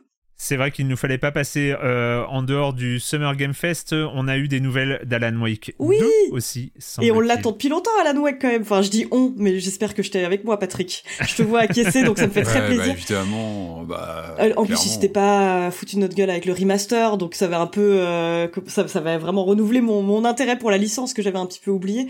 Et là, vraiment, je trouve que l'idée assez intéressante de, de cet épisode, c'est qu'on va pas vraiment incarner Alan Wake, on va incarner une agente du FBI. On aura aussi Alan Wake effectivement dans des séquences, mais en gros, ce qu'on incarne, c'est un personnage d'un roman d'Alan Wake, donc euh, avec euh, la voix off qui hmm. va avec. Et il y a une ambiance très euh, Trou Détective saison 1 avec des créatures, enfin des meurtres païens, des créatures hmm. à tête de cerf qui, qui, donne assez envie, je trouve. Très cauchemardesque en fait. il y a le côté vraiment très cauchemardesque. Et puis moi j'adore, c'est quand c'était c'est Sam Lake, le, le, le patron. Le visage de Max Payne. C'est toujours Max Payne sur scène. À chaque fois, je ne vois que Max Payne quand il rigole. Je me dis c'est Max Payne. voilà, j'ai toujours ce. Non non, je suis d'accord. Il est il est super emballant ce jeu. On sent qu'il y a une le, la séquence de gameplay qu'on a vue, je l'ai trouvée euh, flippante. Enfin, je trouve que mm. l'ambiance, elle est, elle est épaisse. On sent qu'il y a des jeux avec les lumières, avec les côtés euh, flash de lumière, le, fait d'être dans le noir, avec comme ça ce, ce qui était déjà présent dans le premier, hein, mais qui était, pour moi, le premier, j'ai toujours vu une sorte de brouillon enthousiasmant, mm. mais on sentait que c'était un open world qui avait été rapiécé, qui avait été retaillé, qui était, voilà, il, avait. Oui, ça avait été compliqué. Hein. Enfin voilà, je suis vraiment très très curieux de, de, m'y plonger. Effectivement, le côté très cinématographique, le parti pris visuel, euh, ultra euh, immersion. Euh, ultra flippant, ouais, ça, ça fait vraiment envie. Alors lui, je sais plus si on a une date exacte de sortie, je suis pas sûr. 17 octobre 2023. 17 octobre. Octobre. ah, pas loin d'Halloween en plus, c'est parfait. Avoir une belle fin d'année. Ah, ouais. belle fin d'année. Hein. Ouais, il va falloir euh, se réserver du temps pour euh, cette fin d'année. Vous avez euh, repéré d'autres choses pendant le Summer Game Fest? J'ai été surpris, moi, par les quelques images, c'était assez bref, mais de Pass of Exile 2, mm-hmm. qui est aussi beau qu'un Diablo. Enfin, franchement, les, ouais, mais il est en plein. Il est Enfin, ouais, c'est vrai qu'aujourd'hui, on est tellement dans Diablo que c'est un peu dur de se projeter sur. Bah ouais, mais tu vois ça et tu te dis, bah en fait, ils ont pas grand chose à. Ils ont pas grand chose, à, hein. envier, ouais. Euh, petit petit moment qui est passé euh, un peu, enfin qui est pas qui est pas directement ma cam, mais euh, mais qui a l'air intéressant. C'est deux jeux, enfin il y, en a un qui est ma cam, l'autre non. deux jeux édités par Quantic. C'est étonnant. Under the Wave qui avait déjà été présenté à la Gamescom l'année dernière, qui est un jeu des Français de Parallel Studio qui arrive fin août et euh, jeu d'aventure sous-marine à tendance euh, narrative, ça a l'air euh, toujours aussi excitant. Et Lisfanga, euh, oui. qui est pas, ouais, vraiment, c'est pas priori pas, pas pour moi le côté rogue, mais le petit twist du jeu en coop avec soi-même, où si j'ai bien compris, chaque mort, euh, chaque personnage qu'on a perdu vient nous aider dans le combat jusqu'à faire une espèce d'armée de Ghost, ça a l'air quand même vachement intéressant euh, en termes de gameplay. Et c'est un projet étudiant euh, qui avait gagné les Pégases du, du, jeu étudiant, je crois, en 2020 ou quelque chose dans le genre et euh, qui, euh, qui, revient, euh, qui revient en vrai jeu commercial. C'est pas le seul. on a eu des nouvelles de Hangard aussi, pour, qui était aussi un jeu étudiant qui, qui revient lui aussi avec une démo. On n'a pas, eu de, on pas eu de démo sur le jeu que tu viens de citer là encore, mais, mais voilà, des projets étudiants. Je, je, je, me permets de le citer maintenant parce que je sais même plus où est-ce qu'il a été cité. C'est le Future Game Show, Hangard. C'est le Future Game Show. C'était le Future Game Show. moi, j'ai fait la démo de Hangard c'est pour continuer dans les, dans, les, dans les projets étudiants. J'ai fait la démo de Hangar très très propre. vraiment euh, une sorte de là on est dans le pur KPDP le pur Zoro quoi. Enfin vraiment c'est inspiration Zoro 100% et c'est très propre. La 3D est parfaite euh, vraiment l'environnement. Les dialogues sont rigolos euh, le, le, système de combat fonctionne très bien dans la démo, il y a un petit côté un peu répétitif des ennemis parce que c'est les mêmes, les mêmes ennemis qui reviennent comme ça, mais il n'empêche que dans le jeu, ça, passe vraiment bien, les décors sont superbes, euh, c'est plutôt drôle, c'est bien foutu. Vraiment, en garde, super, super, super boulot pour le coup. Euh, d'autres choses? Il y a quand même le moment Marvel Snap où on sait que c'est de la drogue pour les consommateurs, mais visiblement le monsieur qui fait le jeu, il a un problème aussi. Enfin, oui, ben oui, Il avait un enthousiasme terrifiant. Ah, mais ne il est dis pas du mal de Ben Brod, s'il te plaît. Attends, c'était celui qui était volontairement cabotin quand avez volontairement des caisses. Ah, ah bah oui, cabotin, c'était. Bah, ça me semblait tellement assumé que ça m'a pas dérangé. Moi, je me suis dit bon, il fait juste ça pour surenchérir par rapport à Doritos. C'était avant ou après Nicolas Cage? Je sais plus. C'était après Nicolas Cage. en plus. Après était sorti. On était prêts quoi. Ah non, mais alors, juste, juste pour, euh, pour information, Ben Brode euh, était euh, la figure de Hearthstone à l'époque où il, où il bossait sur le développement d'Hearthstone. Et dans les mises à jour de Hearthstone, c'est toujours lui qui présentait. il avait toujours cette façon de parler vraiment, vraiment propre à lui. Et donc, c'est le, il est parti de, de, de Hearthstone pour, pour fonder la boîte qui, va créer, qui a créé Marvel Snap.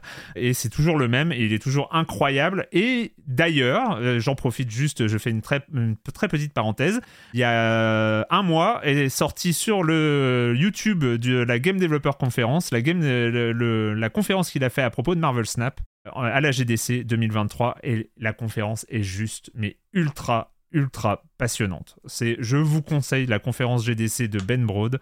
Voilà, c'est, le même personnage, sauf que là il parle, il parle des rouages de la création d'un, euh, d'un deck builder comme Marvel Snap et c'est, euh, c'est juste euh, fascinant. Les conférences GDC, c'est la vie. Faut le dire, hein. Oui, c'est clair, elles sont tellement bien. Abonnez-vous sur leur compte YouTube parce que c'est vraiment, c'est un vivier de, de, de pépites. Est-ce qu'on passe euh, au Xbox truc euh, case euh, truc Je voudrais juste rajouter un petit mot ah sur le Summer Game Fest. Qui, non, non, mais qui change aussi de, de, l'époque E3 justement. Ouais. Le 3, c'était, enfin, il y avait un côté un peu pince-fesse, crispé, parfois désagréable. Mais là, on voit bien qu'on est qu'on a basculé dans le dans le dans le Dorito World. il y a eu quand même un grand moment de Geoff Keighley pendant la conf où il a enchaîné le trailer de FF7 Ever Crisis, qui est un jeu mobile, euh, enfin voilà, sans, grand intérêt si on n'est pas archi fan de, de, de la franchise. Et il a juste suivi ce truc-là d'une petite remarque, mais c'était mesquin. Il a dit et à propos de, de Final Fantasy. Là, t'as toute la salle qui explose en mode c'est bon, on va avoir le trailer de la suite du set. Euh, on est à fond, super, et tout ça pour annoncer un, une pub en fait. C'était un partenariat avec une oh, espèce de Deliveroo américain où t'avais euh, pour un burrito, enfin un burrito gratuit euh, avec le code GameFest et la chance de la chance de gagner un collector de FF16. Voilà, c'est aussi ça le monde de, de, de post E3 quoi. Ouais, c'est clair. Alors qu'il savait derrière qu'il y aurait l'annonce de toute façon. Alors, effectivement, il y a la grave enfin la gravité la, dégueulasserie du geste mm. est désamorcée un petit peu par ce, trailer final qui euh, tout est bien qui finit bien mm. mais, mais, tellement tout ça pour vendre des burritos quoi c'est non non et puis la publicité pour Porsche quand même euh, c'était c'était vraiment ultra gênant quoi. Ouais, non il y a des moments franchement euh, ouais. c'est décomplexé quoi c'était pas The Rock l'année dernière où il y avait ouais, une séquence y avait ça, aussi. Oh là là, bon alors ça oui, euh, la, la, pub pour boisson énergisante de The Rock était absolument honteuse parce qu'il faisait semblant de faire une vidéo un peu candide dans sa salle de spa où il remontait la canette au niveau de la caméra à, huit reprises. c'était c'était dur, il a perdu tout mon capital sympathie, tout son capital sympathie ce jour-là pour moi. c'est vrai que c'est triste hein, entre ça, euh, Nicolas, à la limite Nicolas Cage il est venu, il en avait rien à foutre. Oui mais au moins c'était clair. Enfin, mais comme tu dis, c'est limite s'il avait sa feuille d'impôt avec lui. Enfin, on sait très bien pourquoi il fait ça. C'est c'est clair au moins quoi. On part enfin, on quitte le Summer Doritos euh, pour arriver chez Microsoft. Microsoft très très attendu quand même parce que on en parle depuis euh, quelques semaines. C'est un sujet récurrent chez nous. On en a parlé dans Gâchette gauche notamment. C'est What the fuck Microsoft? Qu'est-ce qui est en train de se passer? Où sont les sorties? Où sont les exclus?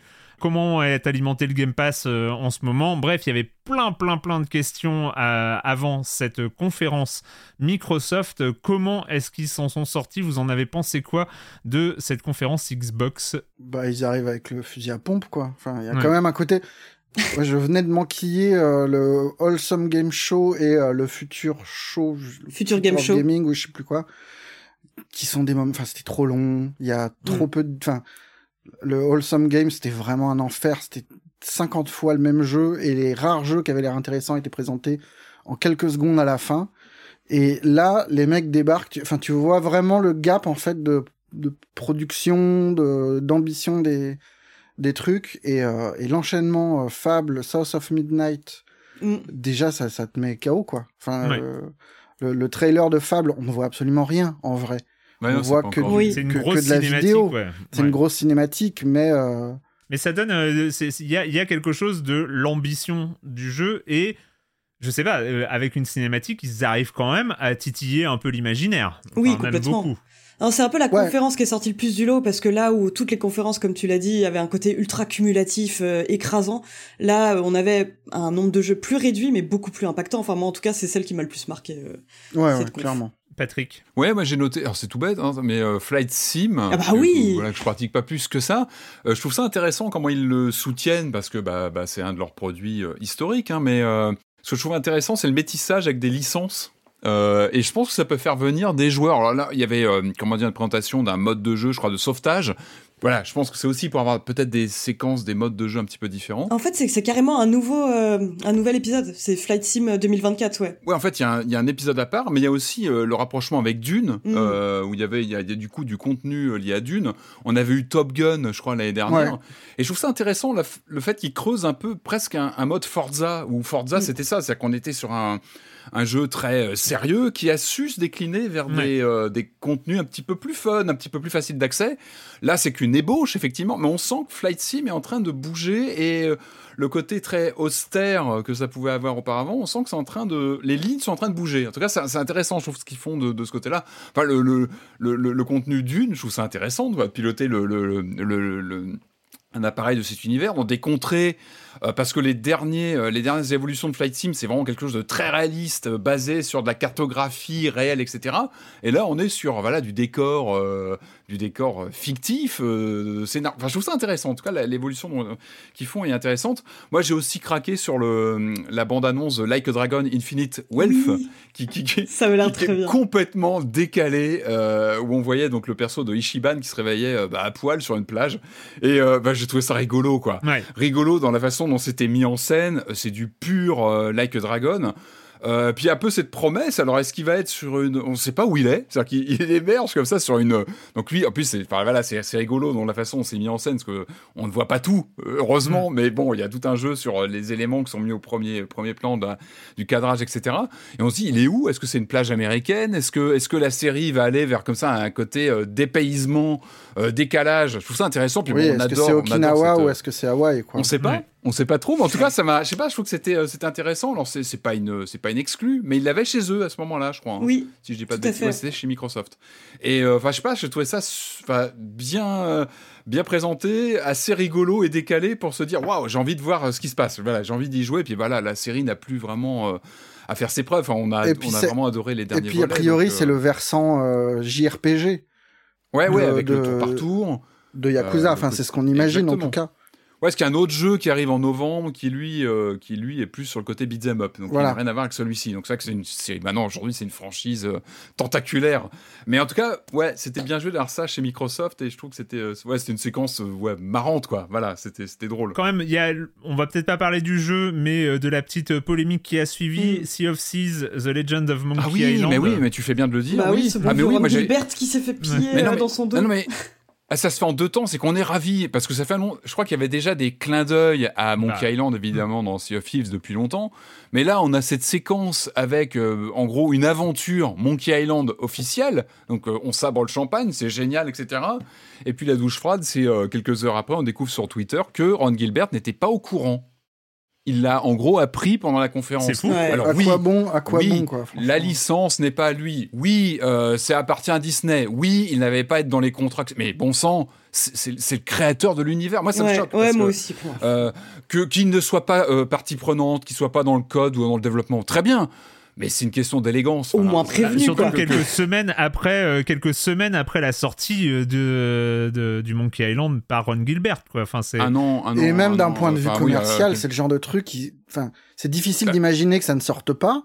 Et a priori, si tu parles aux gens qui sont fans de Monkey Island, il ils ont un petit attachement à Ron Gilbert, quoi. Il y a quand même Bah, des chances. jeu- Donc c'est quand même très enfin, étrange de, c'est- de, enfin, je- c'est incroyablement bête. Et ça, ça a complètement cassé pour moi le, le côté ultra sympathique, la hype de Mm. d'avoir justement on va ce ce ce, ma- voilà, ce mash-up entre le jeu Rareware et puis cet univers qu'on qu'on adore tous.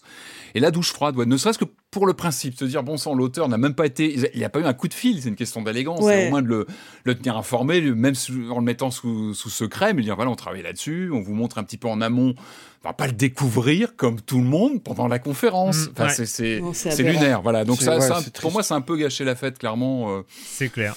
Bon. Euh, on, va, on va passer euh, rapidement avant de d'aborder quand même l'éléphant euh, de, de la conf Xbox. Quel éléphant On a eu, euh, on a eu du métaphore Refantasio donc par l'équipe de Persona, donc avec ce design Persona 5, euh, cette police, cette interface utilisateur très Persona et tout ça. Donc plutôt très emballant, même si encore une fois on n'a pas vu énormément du, du truc, mais ça ne s'appelle pas Persona. Donc euh, ça Ouais, c'est un peu le moment curieux de la conf aussi, c'est que ni il Shin te Megami, montre, euh, donc euh, il montre des remakes, des machins où à chaque fois pendant une seconde tu te dis ah c'est le nouveau Persona et puis en fait ah bah non. c'est Et puis Persona quand 3 il te le montre, remake. voilà, et quand a il un. te montre un truc qui est nouveau, t'es là tu dis attends c'est pas c'est Persona ou pas? Oui, oui, c'est clair. Il y a un truc de com où tu... c'est pas hyper clair je trouve. C'est pas c'est pas la façon la plus facile de présenter les trucs quoi. C'est clair. Euh, on a eu donc le moment City Skyline 2, donc euh, où j'ai eu envie de mourir et je voulais, euh, je veux y jouer, je veux construire une ville, je veux passer ma vie à construire des villes dans City Skyline 2. On a eu Avowed, dont on n'a pas grand chose à dire parce que c'est yet another RPG, CRPG, fantasy médiéval par Obsidian. Bon, euh, il y a quand même, euh, il y a quand même Obsidian. On peut, on peut éventuellement avoir envie de, au moins de voir à quoi ça ressemble la manette en main, mais c'est vrai que C'est Pillars of, euh, je sais c'est pas vous. Pillars of Eternity, je crois, l'univers, c'est ça? C'est c'est relié, je crois, à la franchise ou. Oui, ouais. Mais bon, en, en termes de génération de hype, on est quand même assez bas, en tout cas de mon côté. Il y a un petit, euh, un petit Dungeons of euh, Interberg, euh, moi je sais pas, un côté euh, cel shadé et tout ça qui m'a bien fait envie. Il y a ce Clockwork Révolution euh, avec euh, donc euh, du Bioshock Infinite avec du voyage dans le temps, mais qui sera prêt un jour. Hein. Et puis, euh, et puis Il y, voilà. a le, il y a le South of Midnight qui était euh, pareil, of juste Midnight. un trailer de d'ambiance, mais qui était, enfin moi qui m'a bien tenté avec Ça ce côté un peu magie dans le bayou. Alors après, euh, c'est les mecs qui ont fait euh, We Happy Few, qui était pas un jeu super bien reçu, mais moi j'avais bien aimé. Enfin, j'avais une petite sympathie pour le jeu, donc je suis pas complètement. euh, mais et qui déjà avait des- un très bon trailer, We Happy Few. Ils avaient déjà un trailer, bon trailer, qui était largement supérieur univers. au jeu, euh, au jeu lui-même. mais euh, Ouais, mais moi j'ai un peu de sympathie pour ce Oui, jeu. oui, non, tout Voilà. à fait, tout à fait. Euh, quand même, une impression générale, je sais pas si vous avez euh, euh, ressenti la même chose dans la conf Xbox qui était assez marquante et, euh, et, et très, euh, très attirante et euh, il y avait pas mal de choses qui, euh, qui pouvaient donner envie. Mais il y avait quand même ce terme qui revenait beaucoup euh, quand même vu la situation de Microsoft et vu de ce dont on parle c'est 2024 c'est-à-dire que énormément, énormément de contenu présenté à cette conférence, on était limite à la conf E3 euh, Microsoft de juin 2024. Enfin, en caricaturant, Euh, c'est vrai qu'on on en- on attendait un peu une réaction après une année 2022 dont on a dit déjà qu'elle était euh, un peu pas totalement blanche. Il y a eu des choses qui sont sorties, euh, Deathloop et, quelques la, autres. la mais, grosse maladresse aussi, c'était de la dernière conf, c'est qu'ils promettaient tout dans les 12 mois. Ouais. ce qui n'est pas arrivé. Il y a, on imagine qu'il y a des jeux qui vont finir par débarquer avant 2024. Hmm. Mais c'est vrai qu'il y avait cet effet vraiment euh, très déceptif. Enfin, je préfère qu'ils mettent 2024 tout à plutôt fait. que de tout nous fait. annoncer euh, des, des, des dates qui vont repousser et machin. Il y a un moment- Au moins, les, les... Enfin, moi, j'étais un, un peu excité quand même par ce qu'ils annonçaient, quoi. le problème de Microsoft, c'est qu'ils traînent un peu maintenant, pas cette réputation, mais cette image de belle présentation, puis des jeux qui passent sous le tapis, quoi. Enfin, les Perfect Dark, euh, enfin voilà, il y a plusieurs titres comme ça qui ont été présentés, qui ont été teasés, puis finalement qui sont un peu sortis des. Donc quelque part, quand tu as un 2024, tu te rassures, tu dis bon, moins il y a un point d'accroche parce que effectivement. Avant le euh, C'est vrai que ces, ces jeux d'ouverture là, ils sont, sont très jolis, hein, qui étaient qui étaient en bah, les fables, etc. Oui, ça fait envie. Par contre, tu sais pas, voilà, ça, ça reste. Euh, on n'a pas de gameplay. Il n'y a pas de date, je crois. Fable, il n'y a pas de date. Si je, je crois pas, non. non. Donc voilà, c'est très joli, mais on se, voilà, maintenant il y a quand même cette image de Microsoft. Bon bah, on, faut attendre quoi, faut attendre. Euh.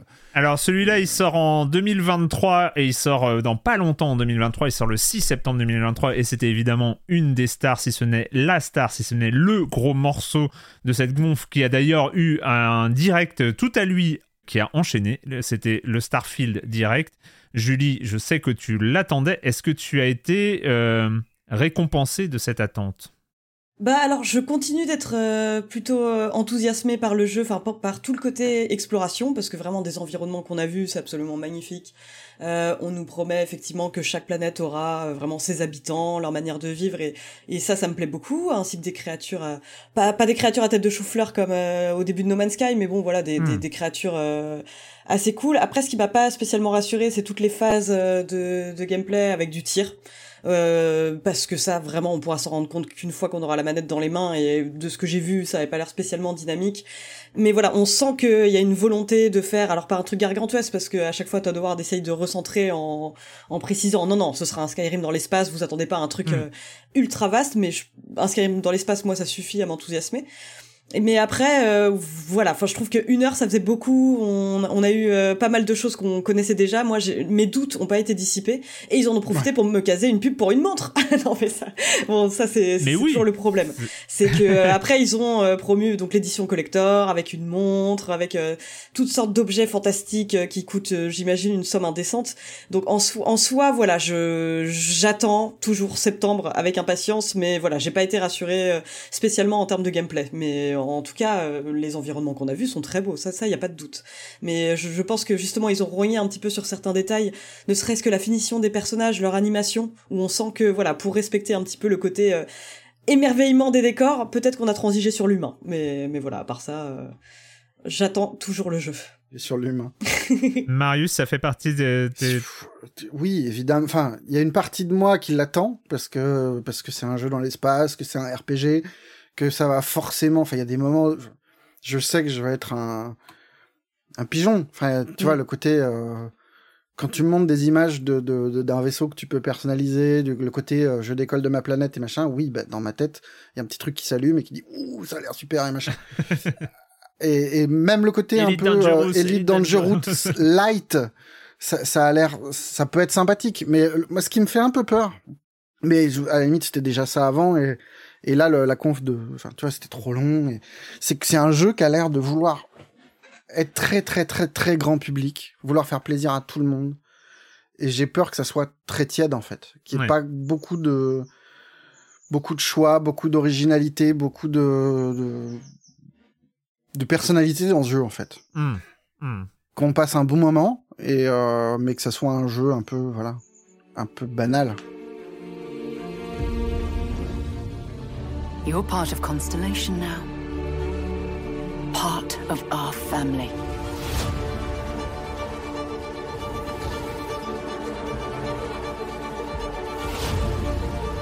We do not fully understand all that is at work here. No finer group in the stars to be unraveling this mystery. I'll follow you from here on out, Captain. Grab jump is ready. I love this part. Patrick Ouais, mais c'est pareil. Hein. Euh, comme toi, Marius, quand on parle, mais depuis Captain Blood, hein, quand on me dit il y avoir des centaines de planètes à visiter, il y a une partie de mon cerveau qui me dit attention, ça n'attrape nigo, ça va être vide, tu vas t'ennuyer. Puis une autre partie qui, pareil, qui, dit mais j'y vais, je, suis partant tout de suite. Euh, effectivement, le côté euh, ouais, d'un jeu qui essaie de faire beaucoup de choses en même temps moi j'ai envie d'y croire. Enfin, c'est vraiment un titre qui me fait envie. Moi j'aime bien la direction artistique. Alors oui, on sent que tout n'est pas parfait parce que le jeu veut faire beaucoup de choses. Moi j'aime bien ce côté un peu à la Star Wars. Euh, euh, euh, comment dire, vaisseau spatial un peu usé, qui a vécu. Ouais, il y a quelque dans chose la conf, qui... il parle de NASA Punk. Mais il y a, mais il y a un truc qui me parle. Donc oui, ça me parle parce que voilà, il y a, y a, un côté Star Wars, il y a, y a l'appel, il y a l'appel de l'espace, et ça, évidemment, ça, ça, ça, ça, nous, ça nous évoque plein de choses. Euh, ils ont pas mal convoqué aussi, évidemment, euh, toute la, toutes les références Skyrim. Euh, genre, ils jouent tellement gros sur ce titre que j'ai envie de dire, ils peuvent ils peuvent pas vraiment se planter, c'est compliqué. Hmm. Alors c'est vrai que tout de suite on a vu la, douche froide de l'annonce, le jeu va être capé à 30 images secondes sur Xbox euh, Series X, etc. Bon, je sais que ça fait pas mal euh, polémiquer. Moi, c'est pas forcément là-dessus que je vais le jauger le jeu. Moi, ça va vraiment être sur euh, est-ce que je suis emporté par l'histoire, par le, le, côté épique, parce qu'on peut imaginer comme ça, parce qu'on peut attendre d'un jeu d'une telle ampleur. Euh, moi, j'attends clairement le jour J, je vais le lancer, je vais être à fond dessus parce que parce que j'ai envie, j'ai envie, que ce soit bien, j'ai envie d'y croire, j'ai envie d'être dedans. Euh. Moi, il y, a un truc, y a un truc marrant que ça m'a fait cette confiance et vraiment que j'avais pas avant. Mon, changement de regard sur euh, sur Starfield a été assez radical. C'est pas que je l'attends beaucoup plus qu'avant, mais dans les premières présentations, je trouvais le côté un peu random de l'histoire un peu affligeant, euh, encore euh, des artefacts à collecter dans l'espace, etc. Et là, j'ai compris que finalement, c'est un scénario d'Heroic Fantasy euh, balancé en space opéra. C'est-à-dire qu'en fait, ce scénario, cette quête principale, un peu lambda, un peu osef, hein, pour, pour tout vous dire, j'ai bien vu que c'était un cadre narratif un peu sous contrainte pour permettre finalement d'explorer tout le reste en fait. Je, pense que la quête principale est ultra classique, mais finalement, est-ce que ça pouvait être autre chose? Je me suis dit pour un jeu aussi gigantesque que Starfield avec les ambitions aussi gigantesques et puis et puis la pression aussi je me suis dit bah non mais en fait ils sont obligés de mettre un truc un peu, euh, un peu classique. Et ça l'est et ça, ça ressemble à un truc classique. Et en fait on se rend compte avec des interactions avec les autres personnages que ça va être dans les quêtes secondaires que ça va être dans les, les trucs à la Skyrim. C'est à dire que euh, euh, ça va être dans les petits trucs dans les chemins de traverse que va se, que va se jouer vraiment toute l'impression de jeu et, tout ça. Et finalement moi, ça m'a un peu plus rassuré. J'étais un peu, j'étais vraiment en mode, euh, ouais, bon. Euh, et là, je, je sais pas, le côté finalement bizarrement très très classique m'a euh, m'a plus rassuré. J'ai peur de l'écriture quand même. Enfin, moi, j'ai en fait ma trouille, c'est pas tellement que le jeu soit, enfin que les personnages soient moches ou machin, hmm. c'est que ça soit plus un jeu d'aventure qu'un, enfin d'aventure action qu'un RPG et que tous les choix façon RPG ne soient que des trucs ah, très lambda. Enfin, j'ai peur que ça soit choisi la faction rouge plutôt que la faction verte mm. et qu'au fond ça ne change strictement rien et que j'ai peur que cette histoire ne soit pas vraiment. Euh, je rêve un peu un truc à la fondation d'Asimov ou un truc assez vaste, assez. Euh, enfin. et, et, et, en fait, j'ai peur que ça soit que ça soit que ça soit du sous Mass Effect un peu quoi. Ah bah, y a la vibe Mass Effect, moi, était, était au maximum. Hein. Euh, Sauf que Mass euh, Effect, c'était... Enfin, l'écriture des personnages secondaires, surtout dans le 2, mm. était super. Ouais. Euh, là, enfin, je sais pas, les rares moments qui montraient d'échanges avec les personnages. Ouais, ouais pas totalement confiant, quoi. Ouais, c'est vrai. On en reparlera en début euh, de saison 17. Euh, ne vous inquiétez pas, c'est au programme. Donc euh, c'est Starfield, évidemment beaucoup d'attentes sur, sur le fait de, de l'avoir en main. Le le PC Gaming Show. Ah, juste avant, je voulais peut-être en remplacer une pour... c'est terrible, la mission va durer 8 heures. Mais, pour Hellblade 2, parce que vraiment, j'avais adoré le premier, je trouvais ça assez fantastique. On a eu juste eu des images du, du deuxième jeu qui va arriver qui va arriver cette année, je crois, je sais même plus, mais mais on n'a pas eu de gameplay, on n'en sait pas plus bah sur le gameplay, mais je suis juste contente que cette franchise il la lâche pas et que. Ouais, mais trop long le trailer, hein. trop long. oui, oui, ça on est d'accord. C'était un peu de l'amour, je trouve. On a déjà eu ça du, teaser comme ça, on avait déjà eu sur Hellblade 2. Ouais, ça fait deux fois qu'on a une bande bah, annonce bah, gameplay. Parmi les premières images de Next Gen en plus. Ouais. Je crois, oui. Euh, mais là, c'était très long, très mou. Euh... Moi, je n'ai trouvé pas ça très rassurant, hein, pour tout dire. Bah, le euh, truc, c'est qu'on voit pas grand chose, en fait. Enfin, je... Ouais, écoute, je sais pas, peut-être que. Euh, moi, j'ai envie d'y croire. Le seul avantage, peut-être, c'est que c'est un...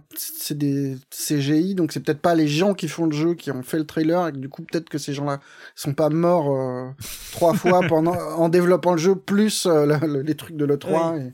C'était peut-être l'avantage. C'est étonnant quand même de remontrer du CGI sur un jeu qui est quand même en prod depuis des années. Oui, c'est. Oui, mais peut-être que justement, ils n'ont pas le temps de s'arrêter et, de faire des trucs. C'est un peu tout le problème aussi des E3 et quand on regarde. Ah bah oui, oui, c'était d'avoir une maquette prête, même si là c'était juste une séquence quand, de jeu. Quand on a hein, vu le truc chez chez Tim Schafer là, le long docu, il y avait tout un passage sur le 3 et on voyait le, le casse-tête ah monstrueux que ça représentait pour les équipes. Humain. Euh, le, le, la, ouais, voilà, le côté très bourrin qu'il y avait à tenir les, les échéances pour présenter quelque chose de jouable ou, ou en tout Parce cas que de, jugé, de gameplay. Ce que tu montres, hein. même si tu préviens. C'est des moments de... violents aussi pour les équipes, quoi.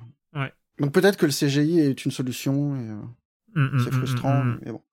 Dans les, juste un dernier truc de la, la... non mais pardon. Vas-y. Euh, et en plus c'est même pas pareil, c'est pas forcément trop trop ma cam, mais c'est euh, ça avait l'air quand même assez chouette. Et évidemment, je n'ai plus le nom du jeu et je, tu vas devoir couper ça. C'est quoi le, Capcom Le Capcom, voilà. euh, Kunitsugami Fall Voilà, euh, Pass of the Goddess. The J'avais noté parce qu'il y a eu une conférence Capcom euh, après et, euh, et tout ça, Ah, mais mais c'est vrai qu'il a été présenté pour la première fois euh, à la conférence Xbox, euh, un nouveau jeu de combat euh, très coloré très très coloré, euh, mais vraiment très très très très coloré euh, de chez Capcom et c'est vrai qu'il fait euh, qu'il fait bien envie. Moi j'ai trouvé ça très ouais voilà ça rend ça rend curieux. Ouais. Ce Pass of the Goddess donc nouvelle nouvelle franchise annoncée chez Capcom. Dans, dans la suite, il y a eu euh, cette espèce de, pff, je sais pas, j'allais appeler ça dégueulis de trailer, mais euh, c'est euh, le PC Gaming Show qui non seulement avait, je sais pas, une cinquantaine de trailers à passer, mais en plus essayait de faire des blagues entre chaque trailer, et c'était une torture. Tu la Euh, regardes en entier parce que moi j'ai tenu en direct, j'ai tenu 10 minutes Ouais, moi ça me tout. C'est les blagues plus. sur l'IA, mais c'était juste un fusil dans la bouche et Ouais, au ouais. secours quoi. Ouais, euh, autant Devolver avait pu un peu s'en tirer avec, euh, avec ce genre d'humour, mais il n'y avait pas de jeu. Là, il y avait beaucoup trop de jeux. J'avoue que j'en. Citizen Sleeper 2, quand même. Star Oui Wars Ouais. Vector, Cool. quand même. C'est euh, gros. euh, voilà, grosse. euh, C'est là où il y avait, je crois. Invisible. The Invisible aussi qui était là, je crois, il me semble, sur cette conf-là. J'avoue que j'ai euh, plus de moi, souvenirs.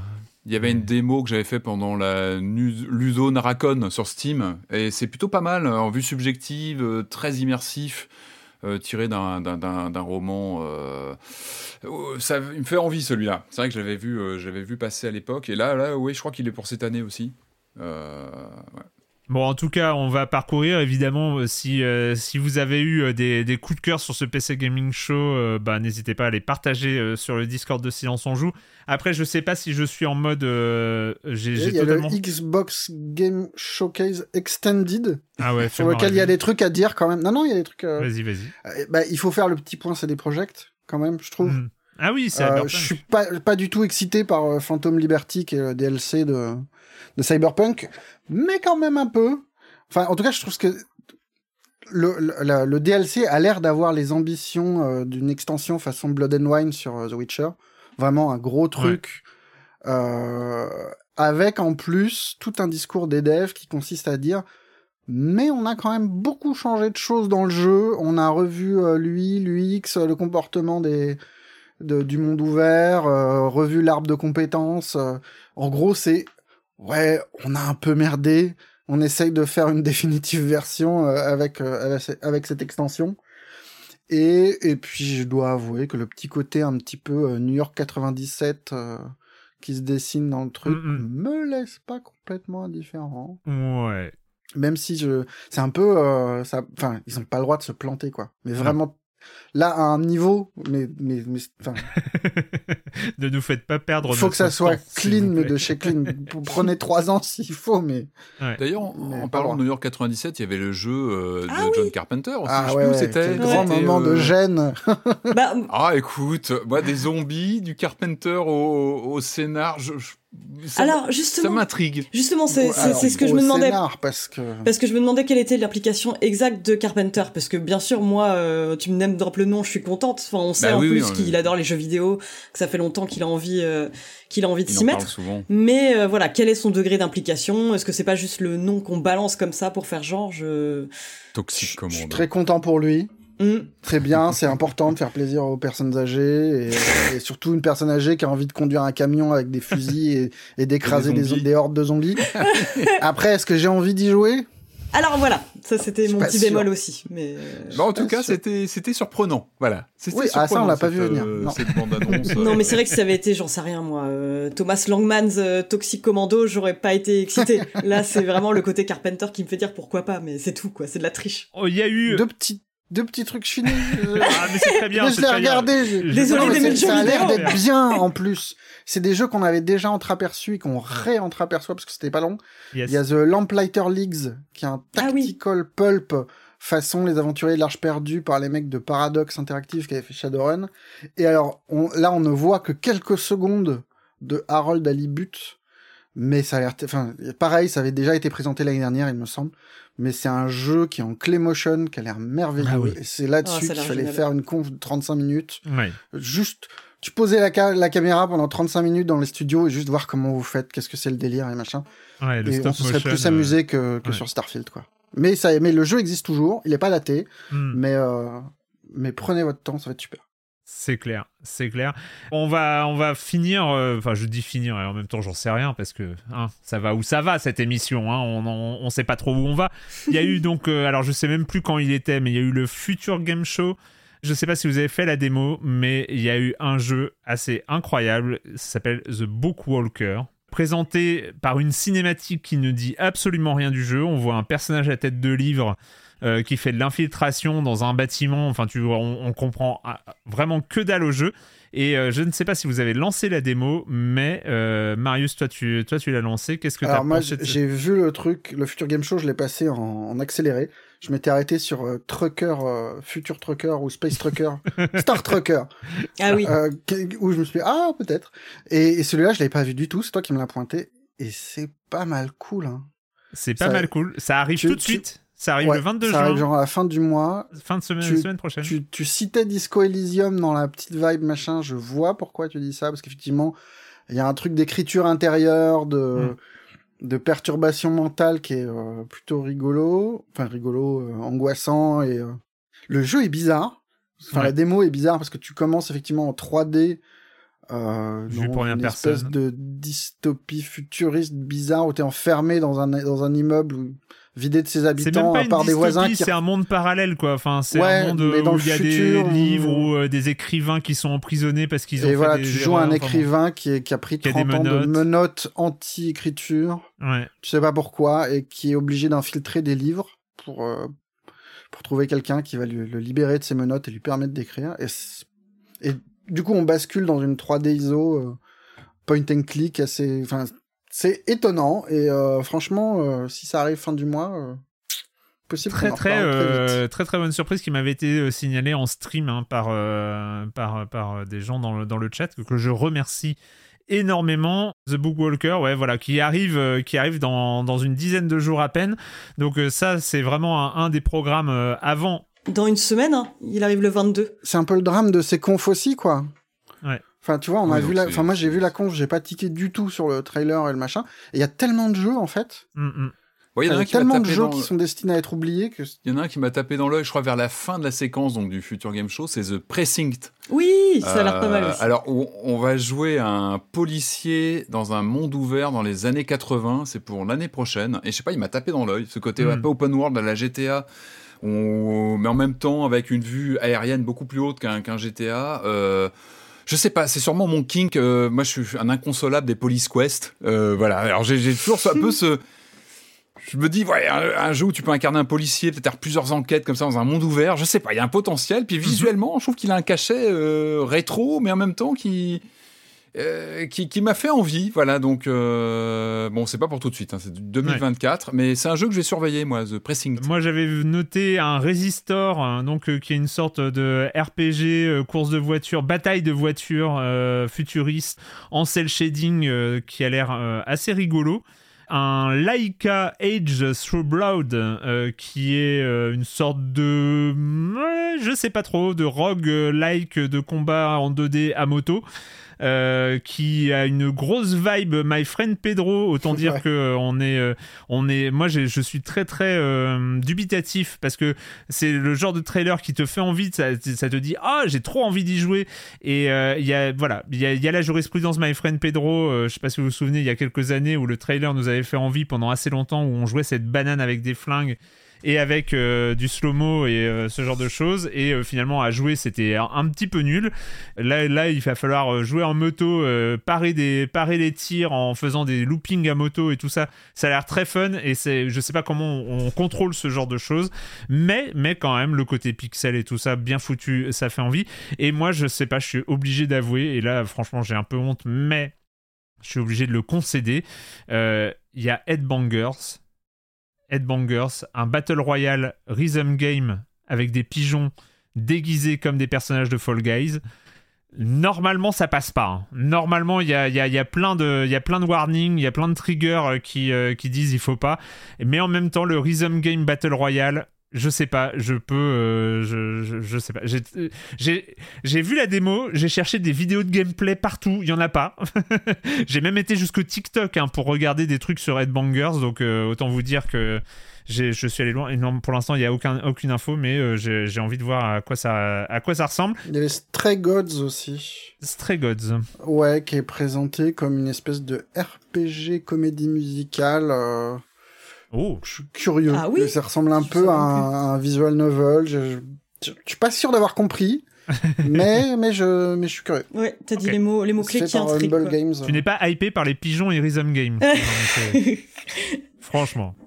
Non, mais par contre, je suis hypé par les voitures. Je, vais, je, je, tiens aussi à parler de Pacific Drive, dont on connaissait déjà ah l'existence, mais euh, qui a été euh, un petit peu plus présenté pendant le futur game show et moi je suis chaude. Enfin effectivement on peut avoir une éprouver une forme de lassitude face au jeu qui se déroule dans un monde post-apocalyptique, mais moi tu me mets dans une voiture, ça me suffit, ça me suffit. Je, l'idée de choyer mon véhicule, de le personnaliser et de d'affronter donc un monde où il y a plein de phénomènes surnaturels euh, avec euh, une histoire en toile de fond, avec une organisation gouvernementale qui mène des expérimentations. Enfin, moi ça me plaît beaucoup. Je, je, suis pour plus de jeux de voiture avec un twist. On en manque cruellement. Ouais, puis c'est pas très narratif d'habitude les jeux de voiture là. C'est ça a l'air d'être. Euh, puis j'aime beaucoup l'idée de road de road-like c'est pas mal. Et euh, le côté customisation de sa bagnole, mais vraiment au centre, centre, centre du gameplay. Enfin, je, veux dire, il y a l'air d'avoir pratiquement que ça. Et en même temps, le fait que ce soit hyper centralisé, hyper compact autour de, autour de cette bagnole, franchement, il y a, y, a, y a, un truc, euh, ça interroge. J'avoue, ce mm. Pacific Drive, euh, ça a l'air très cool. On va finir, euh, peut-être qu'il y aura 2-3 deux, trois, wildcards qui vont débarquer après, mais on va finir quand même par la conférence Ubisoft. J'ai déjà parlé de Prince of Persia The Lost Crown. L'autre gros morceau, on parlera du reste évidemment. L'autre gros morceau, Star Wars Outlaws. I've been held back my whole life. And now, I just need a chance to finally be free.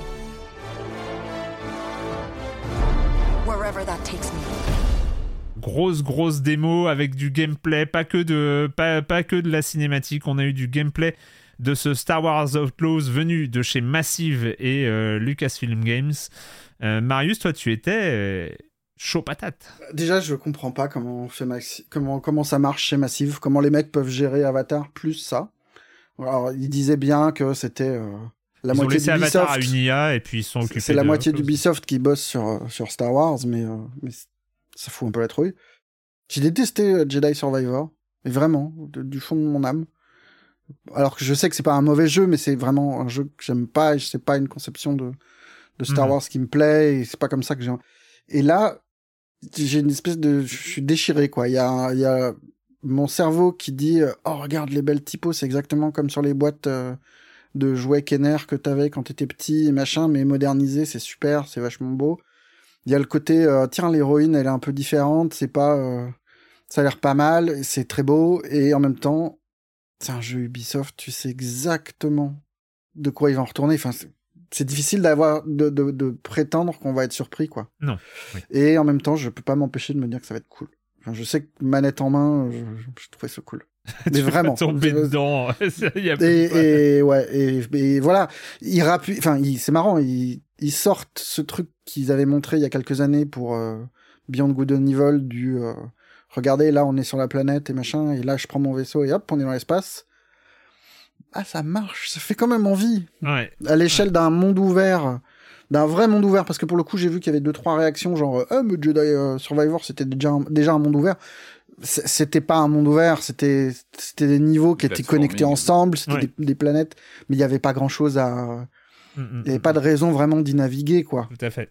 Je, je me déteste un peu, mais je, je, je- il me fait Mais non, il n'y a, pas, y a pas de mal. hein. Enfin, moi, c'est moi, c'est pareil. Je, je piquais un peu du nez. Alors, c'est vrai qu'Avatar, bon, euh, la licence. Oh, ouais, il faut parler d'Avatar aussi.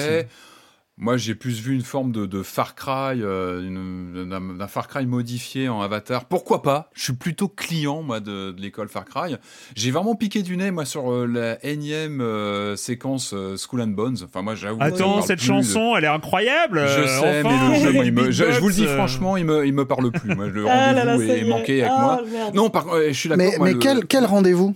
Parce que si je Oui, ne me c'est trompe vrai. pas, il n'y a pas de date. Ils ont réussi date. quand même à ne pas non, dater le Skull and Bones. Il y a une bêta en Ouais, Voilà, c'est Mais tout. bon, il y a un moment, il va falloir l'annoncer, le jeu. Ouais, non, mais il a pas de date, donc euh, pour l'instant c'est pas. Non, mais le Star Wars, je, pareil, j'en attendais plus grand. J'avoue, ouais, sans plus. Quoi. On sortait effectivement, comme tu disais, de Jedi Survivor avec ce côté euh, bon élève, mais sans surprise et sans aspérité. Et là, moi, j'étais, j'étais embarqué direct entre l'héroïne. Elle Qui est une cool. sorte de Han Solo. Enfin, moi, c'est Ouais. vraiment tout le pan que j'aime bien de Star Wars. Et ça, ça me parle immédiatement. J'aime bien le look, les personnages. Ça, ça fourmille de petites Ah bah, créatures. et puis il Moi, y il y a le côté euh, daté, euh, enfin époque Empire contre-attaque. Oui, quoi. en plus, c'est ce qu'on On est préfère. vraiment sur euh, le, le film aime. un peu pivot. euh, C'est notre génération à nous, les gars. Ouais. Donc ça, ça nous parle. clair. Non mais c'est vrai. Tout de suite, bah, il y a un côté sympathique. Non, puis oui, ce, ce, tu dis cette formule à la, à la, à la Ubi ton, euh, euh, open world, mais moi je suis hyper client, quoi. Fais-moi justement Ah un non, mais bon moi, Star Wars je- dans un bon open world où je vais pouvoir m'amuser comme ça, à faire de l'infiltration un peu grand public, avoir euh, comme ça des missions à droite à gauche, prendre un, pi- un, un véhicule, me balader sur une planète. C'est ce que je veux. C'est vraiment ce que je veux. Alors du gunfight Ah ouais, non, à bord d'un véhicule à 200 à l'heure, ben, je demande pas plus que ça. Et on n'a pas vraiment eu ça sur les euh, sur les euh, Jedi Survivor, qui était encore une fois, comme tu l'as tu, tu l'as rappelé, c'était du c'est du jeu de plateforme dans du dans du, du niveau comme ça bah, tarabiscoté. Là, on, a- on sent qu'il y a une volonté d'avoir un, un aspect euh, monde ouvert plus plus accompli. Enfin, moi, je, je ouais, ça m'a vraiment mis la patate. Ce, il m'a mis la banane, moi, ce ce ce ce ce, trailer. Enfin, c'était du gameplay en fait, hein, a priori. C'était Mm. vraiment euh, quelque chose qui tournait vraiment. Moi, il y a euh, le côté speeder dans les euh, qui, euh, là, voilà, quand elle enfourche sa speeder moto là, c'est. Et puis l'héroïne, elle est, je sais pas, il y a un truc avec l'héroïne, c'est-à-dire que L'héroïne, c'est elle, un nouveau perso. elle, elle- elle est cool. L'héroïne- Elle est cool. Le cara design de l'héroïne. C'est la est- veste. La, la veste est super cool. Mais ça c'est- te tout est dit Han cool. Solo. Et, euh, et le fait que, oui, c'est pas une gamine de 20 ans euh, avec les cheveux roses. Là, c'est euh, C'est une, femme qui a l'air tannée, machin. Non, mais elle est vraiment, ça a l'air cool. y il y a juste la bestiole. Bon, moi je suis pas. Ah, elle Ouais, mais cool. ça, t'as l'impression Ouais, que c'est vraiment obligatoire maintenant. hein. Ouais. Ah oui, la bestiole, oui, c'est la case à Franchement, cocher euh, maintenant. Franchement, elle, on, on remplacerait la bestiole par un bon gros Wookie. Ah, si tu sors la carte Wookie, voilà. oui, moi, moi je, suis- je, je prends quoi. Peut-être qu'il y a un mais skin. mais hein. la petite bestiole choupi mignonne kawaii, enfin bon, eh, Ou un petit Wookie. Un bébé Wookie. Oh, un petit bébé Wookie non pas un Ewok s'il te Oh, plaît, non. pas un Ewok. Nous faire le bébé Yoda en Wookie, quoi. oh no, please. Parce qu'ils sont carnivores. hein. Ils sont carnivores quand ils sont tout jeunes. Ils mangent Ah. tout ce qu'ils trouvent. hein, Donc, euh, Ouais, non, mais euh, Non, mais oui, non, mais en tout cas, je trouve que le jeu, il avait une énergie. Ce qu'on a vu, ça avait Oui, une oui, non, énergie. tout ça avait qu'une envie, c'était de prendre la manette, quoi. Mm, Et ça. Euh, tu voulais dire un mot sur, euh, sur Avatar Il fallait en parler. Bah, non, mais Avatar, c'est, triste, quoi. Enfin, je... Ouais. Enfin, pardon, mais le rêve de, de... autant, tu vois, la magie Star Wars, euh, t'as un truc qui parle automatiquement, mais Avatar, qui est excité à l'idée de jouer à Avatar? Qui est excité de jouer à un skin Far Cry Avatar? Où on te promet euh, de, oui, de- d'attaquer avec des arcs et des lances, mais aussi t'as le droit au super lance-roquette euh, du colon parce que quand même, ça serait triste de pas offrir aux joueurs d'avoir un J'ai lance-roquette. trouvé ça Alors, horrible ça- ce passage. juste- mais- Oh là. Avatar, non, c'est pas, enfin, a priori, c'est pas, t'attaques pas des bases au lance-roquettes, enfin, je sais pas si, t'as l'impression que c'est genre, on va être un peu écolo, mais quand même, il faut des gros flingues et machin, parce que c'est ce que les joueurs veulent. Je, trouve ça franchement il serait resté triste. à la limite il serait resté avec des arcs. J'aurais trouvé ça peut-être un peu plus euh, ambitieux. Ça aurait la donné quoi. non mais puis, ils auraient dû s'adapter. C'est-à-dire euh, si tu joues un personnage qui n'a qu'un arc tu vas pas euh, faire des attaques de base de mecha et de choses comme ça. Sauf que là en fait tu te rends compte rien qu'en lui donnant accès à des fusils mitrailleurs et à des lance-roquettes et à des trucs comme ça t'avais un côté mais standard, quoi, ultra standard. Et oui, c'est dans le film et c'est dans. Enfin, il y a, y a des résistances armées et machin, mais là, c'était juste l'occasion de faire un truc un tout petit peu différent de tous les FPS. Et en fait, j'ai l'impression que non, quoi. Même les discours derrière sur euh, le caractère un peu écologique ou éco-conscient du jeu, où euh, tu vas être récompensé si tu si tu apprends la planète et que tu trouves les bons spots avec les bons fruits qui vont te donner plus de vie que les fruits normaux. Ah ouais, euh, en, plus, en plus, il y avait du Franchement, c'était. euh, ouais. Moi, je suis obligé de parler quand même d'Assassin's Creed Mirage, dont oui, on, on avait évoqué, beaucoup plus de ah détails. On avait eu un trailer il y a quelques semaines à peine. Hein, euh, C'était au PlayStation Showcase Ouais, le, PlayStation Showcase. Et franchement, le trailer pendant le PlayStation Showcase m'avait un peu sidéré le côté ultra old school, moche, où tu voyais pas du tout l'idée qui était derrière. Franchement, j'étais là, mais ils, sont, ils vont où? Et j'avoue que dans ce show Ubi, euh, toute, la toute la partie Assassin's Creed Mirage, bah, c'est un peu comme toi avec, euh, avec Star Wars Outlaws, euh, Marius.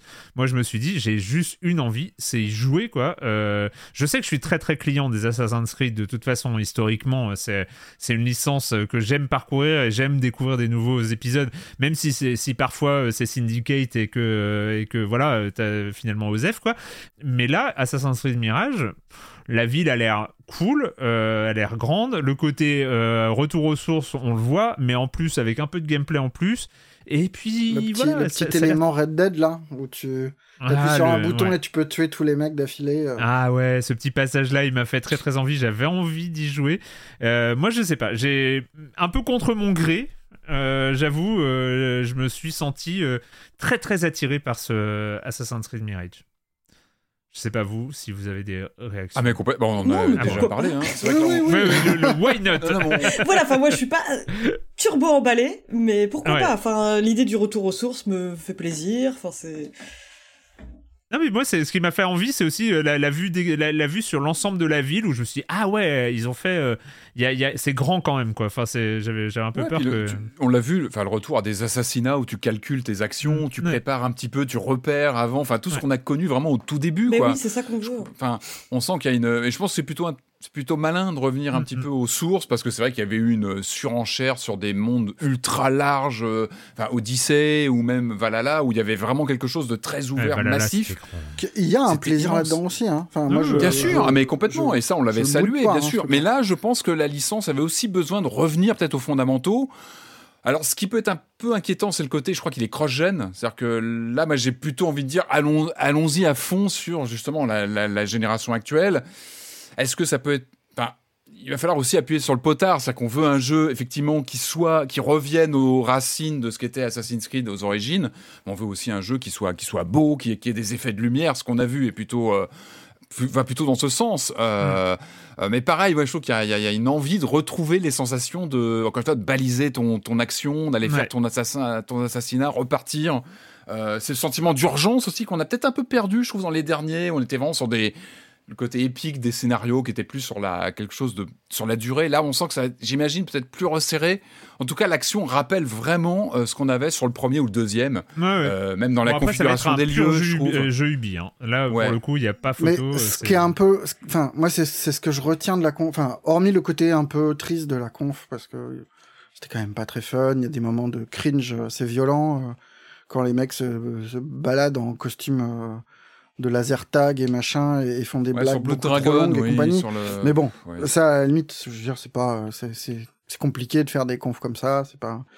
Non, moi ce que je trouve quand même, ce que j'arrive pas à m'enlever du crâne, c'est qu'il nous présente trois open world énormes, hyper ambitieux. Mm-hmm.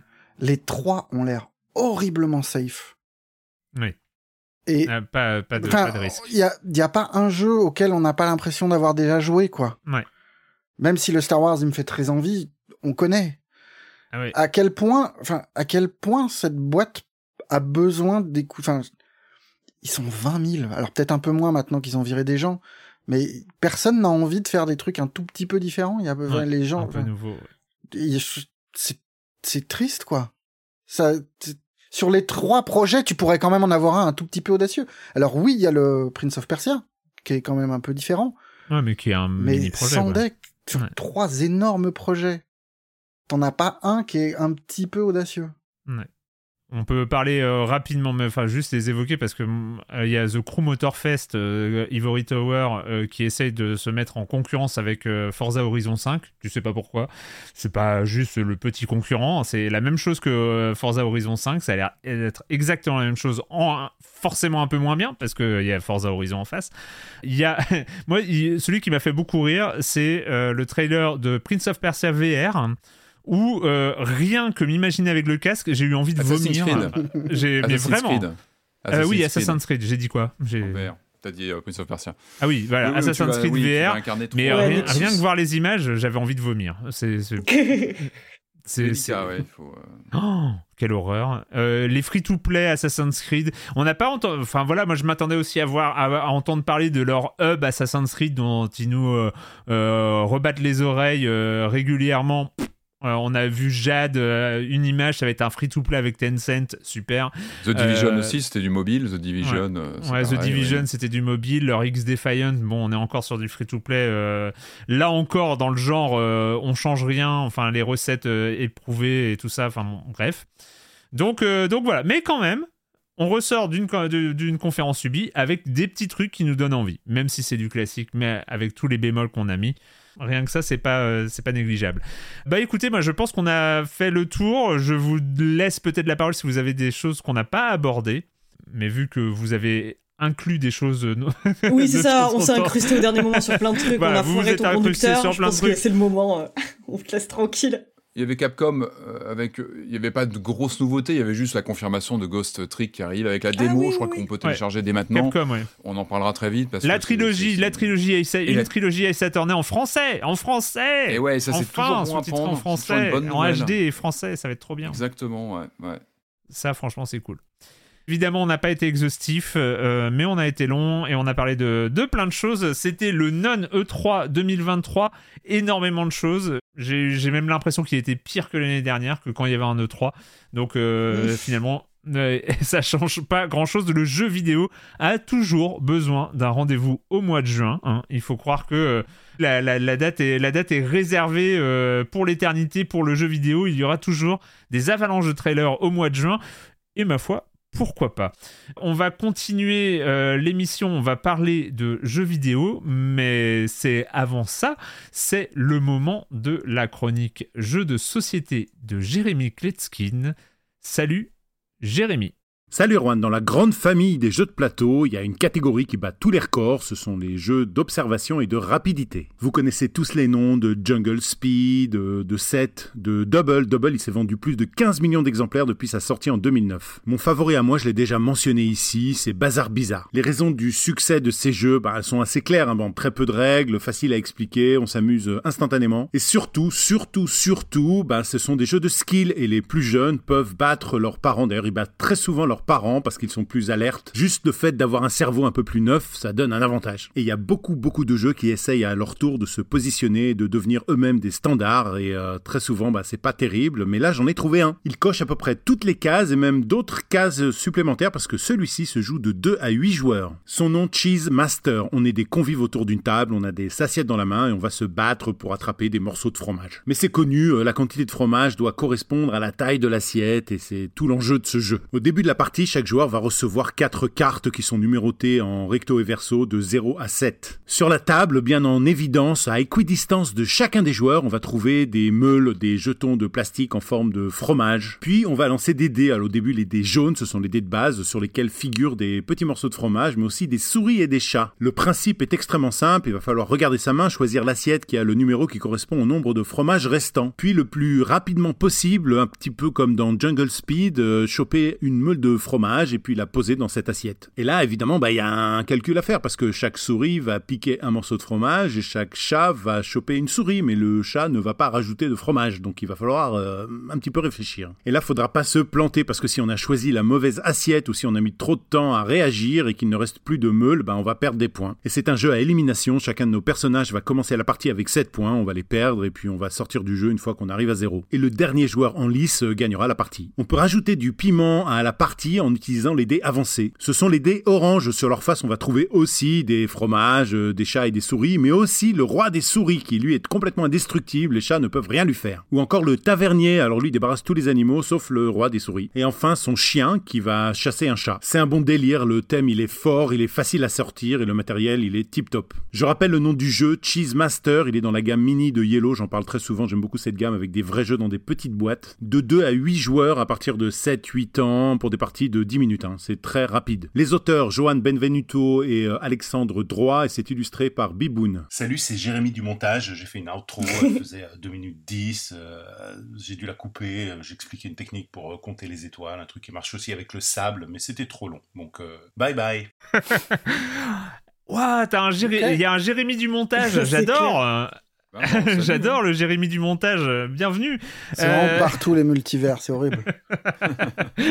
on mélange, on mélange les dimensions, c'est trop bien. Eh bah écoute, merci beaucoup Jérémy. Encore un jeu qui débarque dans une wishlist qui commence à s'allonger dangereusement de mon côté.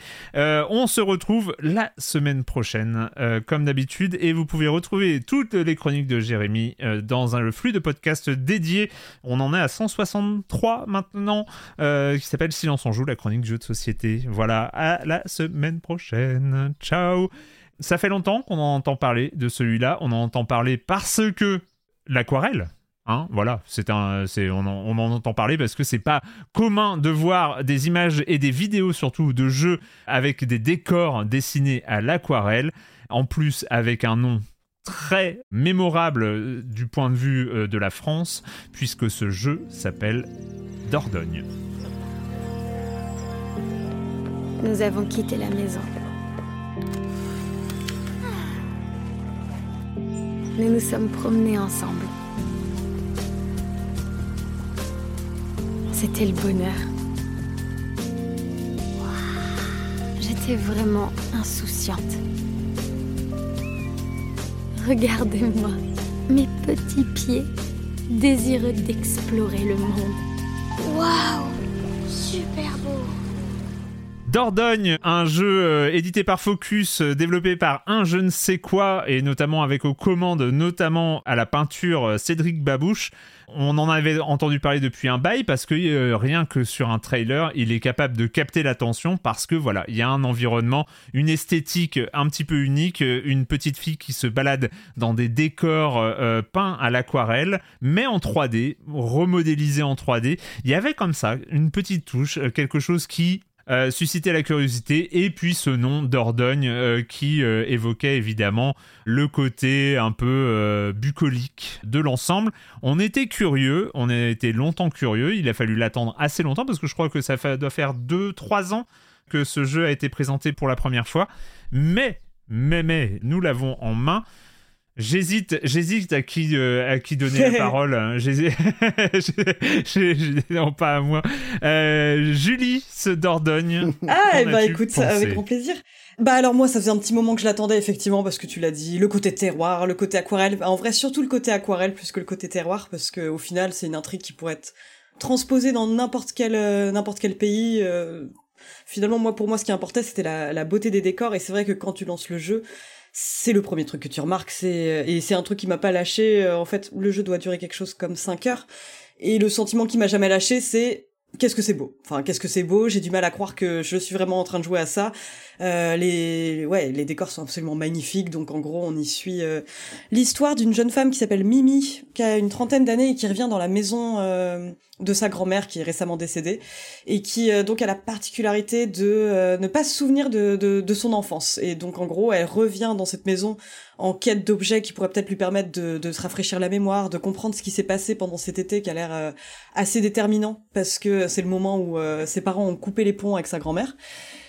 Et alors, euh, vraiment, enfin, c'est très très joli, mais on se rend très vite compte des limites du gameplay dès le début, parce qu'au final, euh, on va y faire des choses très basiques. C'est c'est un jeu qui se présente un peu comme une célébration des plaisirs simples où euh, on apprend donc à se promener, à, écouter le chant des oiseaux, à, à se verser des bols de céréales avec du lait qui vient vraiment d'une ferme bien de chez nous. Mais le truc, c'est que vous allez jamais rien ni faire de beaucoup plus palpitant, parce que en soi, c'est une succession de petites scènes comme ça où, euh, bah, certaines des énigmes, ça consiste à juste aller trouver la clé dans la boîte aux lettres, enfin la clé euh, qui se trouve dans la boîte aux lettres, euh, une enveloppe qui est cachée derrière une table. Enfin, c'est c'est très simpliste. Et justement, moi, en fait, le fait que le jeu attende pas grand chose de nous, il nous indique quand même ce qu'il faut faire à grand renfort de flèches, de pointillés rouges. Enfin, c'est difficile de s'y perdre que du coup, j'ai éteint mon cerveau. Très vite, j'ai éteint mon cerveau et je me suis retrouvée face à un, phénomène assez déplaisant, c'est que euh, il y a des moments où je comprenais pas ce que le jeu attendait de moi et je me sentais juste complètement bête. Il y a notamment une scène où euh, Nora, donc qui incarne notre grand-mère parce qu'on est sur deux temporalités entre la Mimi du présent et la Mimi du passé, donc pendant ce fameux été. Euh, notre grand-mère Nora nous demande de se verser un bol de céréales et je vous jure, je, m'y suis repris à trois fois. Je suis restée cinq minutes, ce qui est très long face à cet écran et ça crée un décalage immédiat parce que on a les décors qui sont ultra mignons, très poétiques et moi j'avais juste un vieux monticule de céréales dégueulasse que j'arrivais pas à verser dans mon bol parce que la la perspective est pas toujours gérée. Et en fait, bah c'est un problème que j'ai eu pendant plusieurs parties du jeu, c'est que il y a, y a vraiment ce côté euh, tout est censé être très joli. Ça m'a un peu fait l'effet fou mais euh, je, je, pour, pour ah vous expliquer, je m'attendais pas à la comparaison. Ah ouais, pas mal comme bah pour vous dire, l'effet si fou, c'est qu'il y a un côté tellement cinématographique dans la mise en scène que quand on est nul en combat, ce qui est le cas au début, ça crée un décalage immédiat. Et là, moi, j'avais ce décalage entre euh, la beauté des décors et euh, le fait que moi je me bute parfois parce que j'ai joué au clavier souris au début, je me bute parfois contre des décors parce que c'est pas très lisible. Donc il y a rien de, de, pire pour te gâcher un peu l'immersion dans un beau jeu hmm. que de te cogner contre des murs, que de renverser les céréales là où il faut pas. Enfin voilà, j'exagère un petit peu sur ce côté-là, mais, mais, mais ça m'arrive. Je, t'interromps parce que c'est ce moment des céréales est pour moi le meilleur moment du jeu. Oui, alors ça. Euh, c'est l'acmé de, de, de Dordogne parce que c'est le moment où t'en fous partout, où t'es condamné d'en foutre, en foutre partout parce que le gameplay est pas euh, est pas aidant, mais et où en même temps ça tu joues une enfant et une enfant, enfin moi de mon expérience limitée euh, de quelques échantillons que j'ai à la maison, ça en fout partout quand ça met des, des, des céréales et j'avoue que petit j'en foutais partout aussi. Et du coup je comprends une scène comme ça. Ça me parle vachement plus que quand on me dit oh là là cette mamie elle est super, mais où on se contente de me dire que cette mamie elle est super et que je que je le vis pas vraiment, que je comprends pas vraiment. Bah alors, je suis d'accord, mais justement, je me demande à quel point c'était intentionnel ce côté céréal. Moi, justement, j'avais l'impression que ça l'était pas. Si ça l'est, peut-être que c'est du, du, du, génie pour le coup, mais euh, mais ouais, ouais, moi, en tout cas, ça m'a un peu sorti du truc. Et après, bah, il n'y a pas que les céréales. Enfin, il n'y a pas que les la séquence des céréales. il y a plusieurs séquences comme ça. Elle dure quand même une heure presque, et demie, on pourrait presque dire expérimental, avec une sorte de, de, de gameplay d'immersion en fait, où pendant un moment, enfin, quand moi j'ai joué à la manette, avec les deux sticks, on, on interagit comme ça avec les deux mains en général, où on va attraper des éléments ah ça revient souvent. Il y a le brossage dedans aussi. Et après, plus loin dans l'aventure, il, y a, il, va y avoir des passages comme ça où on va attraper deux objets avec chacun des sticks. Et ça apporte une immersion. Et je pense que le jeu voulait vraiment jouer sur ce côté euh, euh, ressenti, concret des éléments autour du personnage. Et c'est assez raccord finalement avec... Euh, un, jeu qui est magnifique, vous l'avez très bien dit, visuellement, on, a l'impression de naviguer comme ça dans des, dans des aquarelles qui sont mises en volume avec un effet pop-up on a vraiment cette sensation de voir des, cartons qui s'ouvrent régulièrement. Et en tout cas, visuellement, il y a, un effet wow qui est, très impressionnant. Je trouve qu'il y a, une patte visuelle unique parce que parce que il y, a, un artiste derrière qui a, travaillé qui a créé ces, environnements qui sont en plus tirés d'environnements réels c'est-à-dire qu'on est sur des décors de la Dordogne et, tout ça est rendu avec quelque chose qui touche euh, qui, est, très, euh, très intimiste, euh, je trouve, dans, même dans l'interprétation, parce que la peinture, par définition, l'aquarelle, il y a quelque chose de, l'artiste. Et non, moi j'ai trouvé que ces immersions étaient plutôt réussies. Oui, cette récupération d'objets, le fait de, d'avoir des mini-énigmes comme ça, même si le jeu va très vite s'engouffrer dans cette moi, ce que je repère un peu comme une grande tendance, une sorte de, un peu de, de, de, grand cliché actuel du scrapbooking. Oui, On va avoir comme ça un carnet de, on va coller des photos, euh, des sons. On avait vu ça avec Season il y a quelques, quelques mois. Qui le faisait pas mal qui était très bien Season. Là, le problème, il est que nul. Le problème, c'est que là, voilà, on est sur quelque chose, un, du coup, un comment dire, un, un trope qu'on a déjà vu, qu'on connaît bien et qui finalement n'est plus aussi surprenant que ça pouvait l'être. Bah, sachant que la rejouabilité tient qu'à ça, en fait, au carnet, aux stickers qu'on va y collectionner, aux photographies qu'on va prendre, aux sons qu'on va enregistrer, mais c'est vrai que c'est juste ça. Mm. Mais pourquoi pas? Enfin, moi, ça, à la limite, ça me posait pas de problème de refaire ce qu'on a fait dans Season différemment avec l'environnement de. Mais je trouve qu'il est complètement. Enfin, moi, il y a un truc qui m'a choqué vraiment très fort, c'est déjà, oui, alors déjà, on nous parle de poésie du trivial, d'attraper les petits riens de la vie, machin. On nous donne un appareil photo, on va pouvoir prendre des photos quand le jeu nous y autorise, pas quand on veut. Et la première photo qu'on nous fait prendre, je trouve que c'est le contraire de ce qu'essaye de dire le jeu. C'est que on est, on est avec sa grand-mère au bord de la rivière, ça devrait être un petit moment où on profite de la nature et machin. Mais non, on est au bord de la rivière, dans un cadre qui est particulier et avec en plus un festival de montgolfière qui est juste à côté. Enfin, le truc est trop parfait pour qu'on pour qu'on puisse encore être dans le, dans le dans le trivial, dans la, dans le fait d'attraper euh, les petits riens de la vie, les moments qui comptent pour nous et pas pour les autres. Tout est tellement parfait dans l'image que je trouve que c'est il y a une y a une facticité de base qui moi me, me pose problème. Et après on nous dit on nous donne ce, ce carnet à remplir et on est censé être une gamine. Depuis quelques minutes, on collecte des autocollants dans le décor. C'est pas très passionnant, mais pourquoi pas On est une gamine, les gamines qui voient les autocollants, ça ramasse, les autocollants. Et on te dit, fais des pages de souvenirs. Ouais, super, ça, correspond à l'idée des vacances et machin. Mais par contre, tu n'as le droit d'utiliser qu'une seule photo de celle que tu as. Mais pourquoi? Tu vois, à quel moment, à quel moment euh, on va garder qu'une seule photo quand on peut en prendre quatre ou cinq? Et à quel moment une gamine de 10 ans se contente de mettre un autocollant quand elle a un jeu de 20 euh, autocollants qu'elle a ramassé dans le décor. Parce que il faut mettre une photo un... ben non mais c'est oui, enfin oui bah moi je, suis désolé si euh, tu me mets du scrapbooking laisse-moi m'amuser oui, un petit peu de créativité ouais. Enfin tu vois enfin c'est pas je suis pas là juste pour placer un truc et basta. Enfin du coup ce, cet objet qui est censé être une espèce de de lieu où tu déposes ta valeur à toi, de ce que tu retiens du jeu, dans, dans une page formellement, bah non. On me dit non, ça t'as pas le droit. Euh, on parle de cette plastique et il faut, il faut le saluer parce que jusqu'au bout, je trouve que chaque écran que tu découvres, t'es un peu baba à chaque fois. Vraiment, je trouve qu'il y avait une magie pour moi à chaque, jusqu'à la fin, chaque page, chaque découverte, tu te dis waouh, c'est vraiment, c'est vraiment superbe. Mine de rien, je trouve que le jeu parvient à, garder des enjeux narratifs, c'est-à-dire qu'on n'est pas, pas dans un thriller. Par contre, jusqu'au bout, je me suis demandé ce qui s'était passé, puis peu à peu, on découvre des choses, il y a des nouveaux personnages qui apparaissent, on va pas en dire trop parce qu'il faut laisser découvrir, mais peu à peu, on sent qu'il y a une intrigue qui, va s'ouvrir, et puis je trouve que voilà, la fin, sans rien raconter, je trouve qu'il y a un arc qui est, plutôt cohérent avec euh, voilà un arc narratif d'un personnage. moi, le jeu m'a tenu jusqu'au bout, vraiment sur son histoire et c'est visuel. Après, le problème, c'est qu'il s'inscrit dans un genre du point and click que qu'on aime bien, qu'on connaît bien.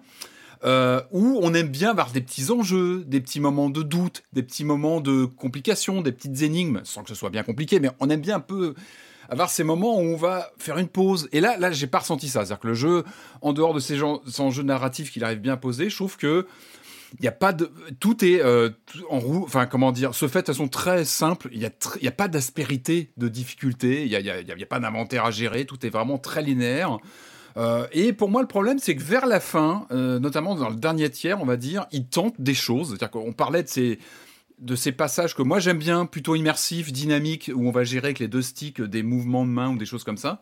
Ça, je trouve ça réussi. Par contre, je trouve qu'à la fin, il tente des choses parce qu'il faut les tenter, mais sans rien en faire en fait, euh, en dehors de, l'aspect point and click qui est très simpliste.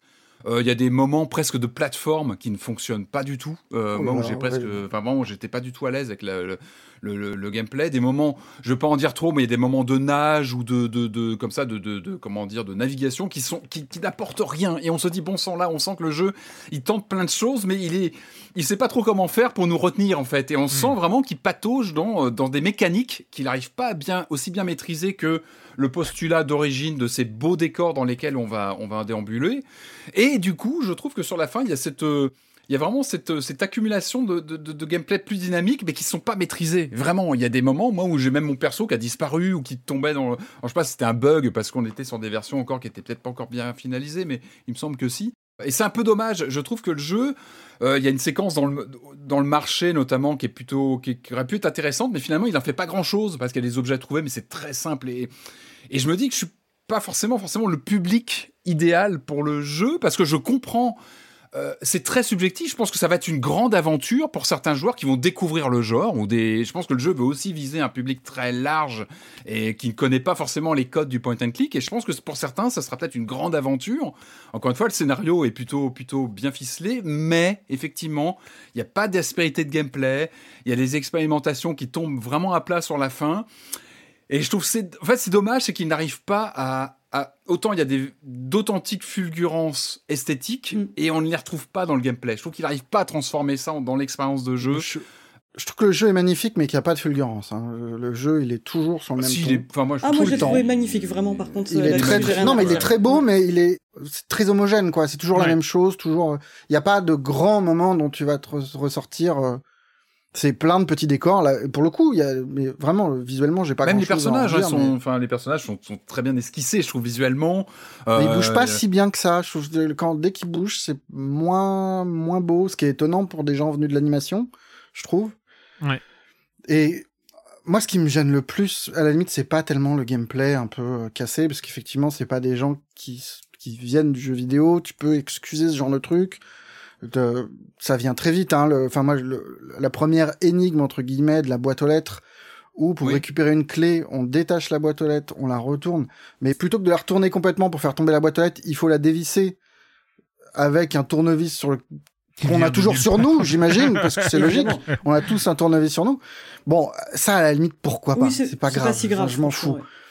Mais c'est c'est vraiment, c'est un peu salaud, mais cette impression de Jean-Pierre Pernaud the Game de, non mais vraiment mais du fond des tripes il y a aucun moment où le jeu ne m'a pas semblé autre chose que qu'artificiellement universel. Tout est beau tout est gentil. Quand on est sur la place du marché c'est une place de marché idéale où tout le monde est super gentil.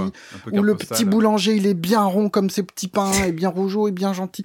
Enfin au secours quoi. Non mais je enfin c'est pas le monde ré... enfin on est dans un dans une version idéalisé de la campagne française. Pourquoi pas C'est des souvenirs d'enfants. T'as vu la grisaille parisienne en ouverture hein? Il pleut. Il oui, c'est pareil. Attention, euh, on risque pas de confondre le moment du passé et du présent parce qu'il y en a un qui est bien jaune et bien lumineux et l'autre il est bien gris et bien triste. Et même dans ces moments bien gris et bien tristes, enfin le jeu essaye de faire des petits trucs. Il y a un petit moment euh, Miyazaki et quand je dis petit, c'est vraiment à gros sabots genre. Euh, Enfin, c'est pareil, il y a un moment où on peut faire autre chose que, que dire que oui, on, on adore tous Miyazaki. Le, mm. le, petit chat de Kiki la sorcière, il est super, on adore. Euh, mais mais est-ce qu'on est obligé de, de dire ça? Est-ce qu'on a que ça à dire sur euh, sur son enfance Et enfin, moi vraiment, c'est un jeu qui m'a qui me faisait très envie, qui m'a glissé des mains très très vite. Il y a un côté rance quoi, enfin je, vide, enfin Putain, c'est pareil. Même, même, même la première scène, on est, la, fille est dans une deux chevaux. Non, non, mais je vois ce que tu il manque juste le, petit drapeau euh, français, la Tour Eiffel derrière et puis la baguette, quoi. le côté, euh, le côté carton pâte, ouais, je vois tout à fait ce que tu veux dire. Mais euh, moi, j'avoue que ce qui m'a, je trouve qu'il y avait un côté un peu opportunité manquée, et c'est peut-être parce que à force de de faire des jeux qui promettent un récit intimiste, j'ai l'impression parfois d'être face à une formule euh, plutôt qu'une vraie histoire. Là, il y a un peu ce côté où je me dis, bah bien sûr, on a tous vécu des étés interminables chez nos grands-parents, enfin ou en tout cas chez à un moment où on était loin de chez nous et on râlait parce qu'on a envie de rentrer chez nos parents, etc. Et on finissait par découvrir que c'était pas si mal. Mais euh, pourtant, j'arrivais pas à m'investir complètement dans l'histoire. Alors que comme Patrick, tu vois, je suis restée quand même euh, à finir le jeu parce que j'avais envie, de savoir ce qui s'était passé cet été-là. Ça marche bien là-dessus sur la gestion du suspense, mais il y avait quand même un côté un peu, bah, un peu artificiel aussi dans le récit qui se veut universel, c'est vrai. Mais ça manque de petits moments où, où les créateurs nous disent, moi, mon été, il était comme ça. Il y a eu ce petit détail-là qui est insignifiant, qui, qui va vous parler, pas, pas parce qu'il vous est arrivé la mm. même chose, mais parce que ça va vous rappeler un truc à vous qui est là-dedans. Là, tout est tellement lisse et, et sympathique est évident que y a pas, je trouve qu'il n'y a pas de vie dans ce jeu. Ouais, j'aurais adoré. Enfin, il y a, y a un travail, mm. il y a un travail de, de polish, mais c'est pas. Moi, je sais pas. J'ai ressenti un peu des, euh, des trucs.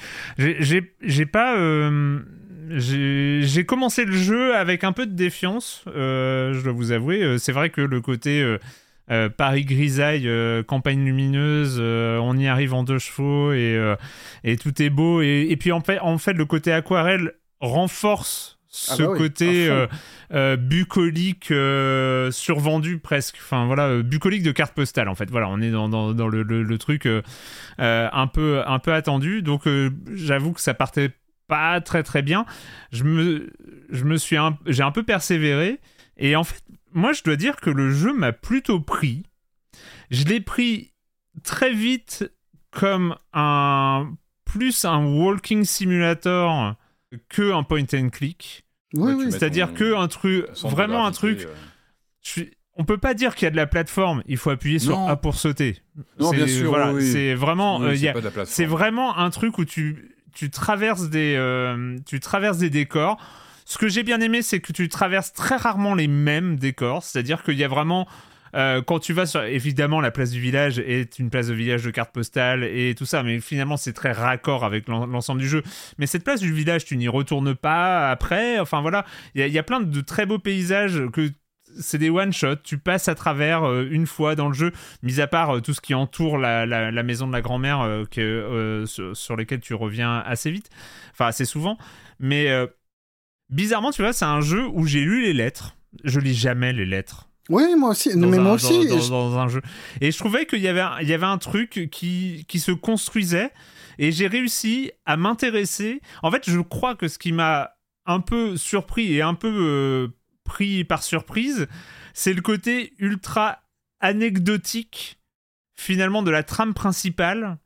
Enfin, qui est une trame hyper resserrée entre quelques personnages euh, des personnages qu'on ne voit pas, des personnages qui ne sont pas là, et puis euh, trois personnages qui sont là dans le jeu, et que les enjeux euh, sont petits mais grands entre guillemets. Ils sont petits en absolu mais grands pour les personnages.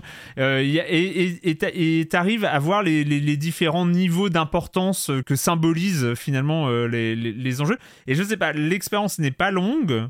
Et c'est un jeu qu'on traverse. Je suis d'accord que les éléments de gameplay sont là pour euh, donner cette sensation d'agir. c'est vrai que c'est pas de la plateforme en tant que telle, mais j'ai trouvé, pas trouvé ça très précis sur, dans ce segment-là. Ah, ça n'a pas à l'être. Tu avances, tu appuies sur A, donc euh, Je sais pas, j'ai pas trouvé ça très.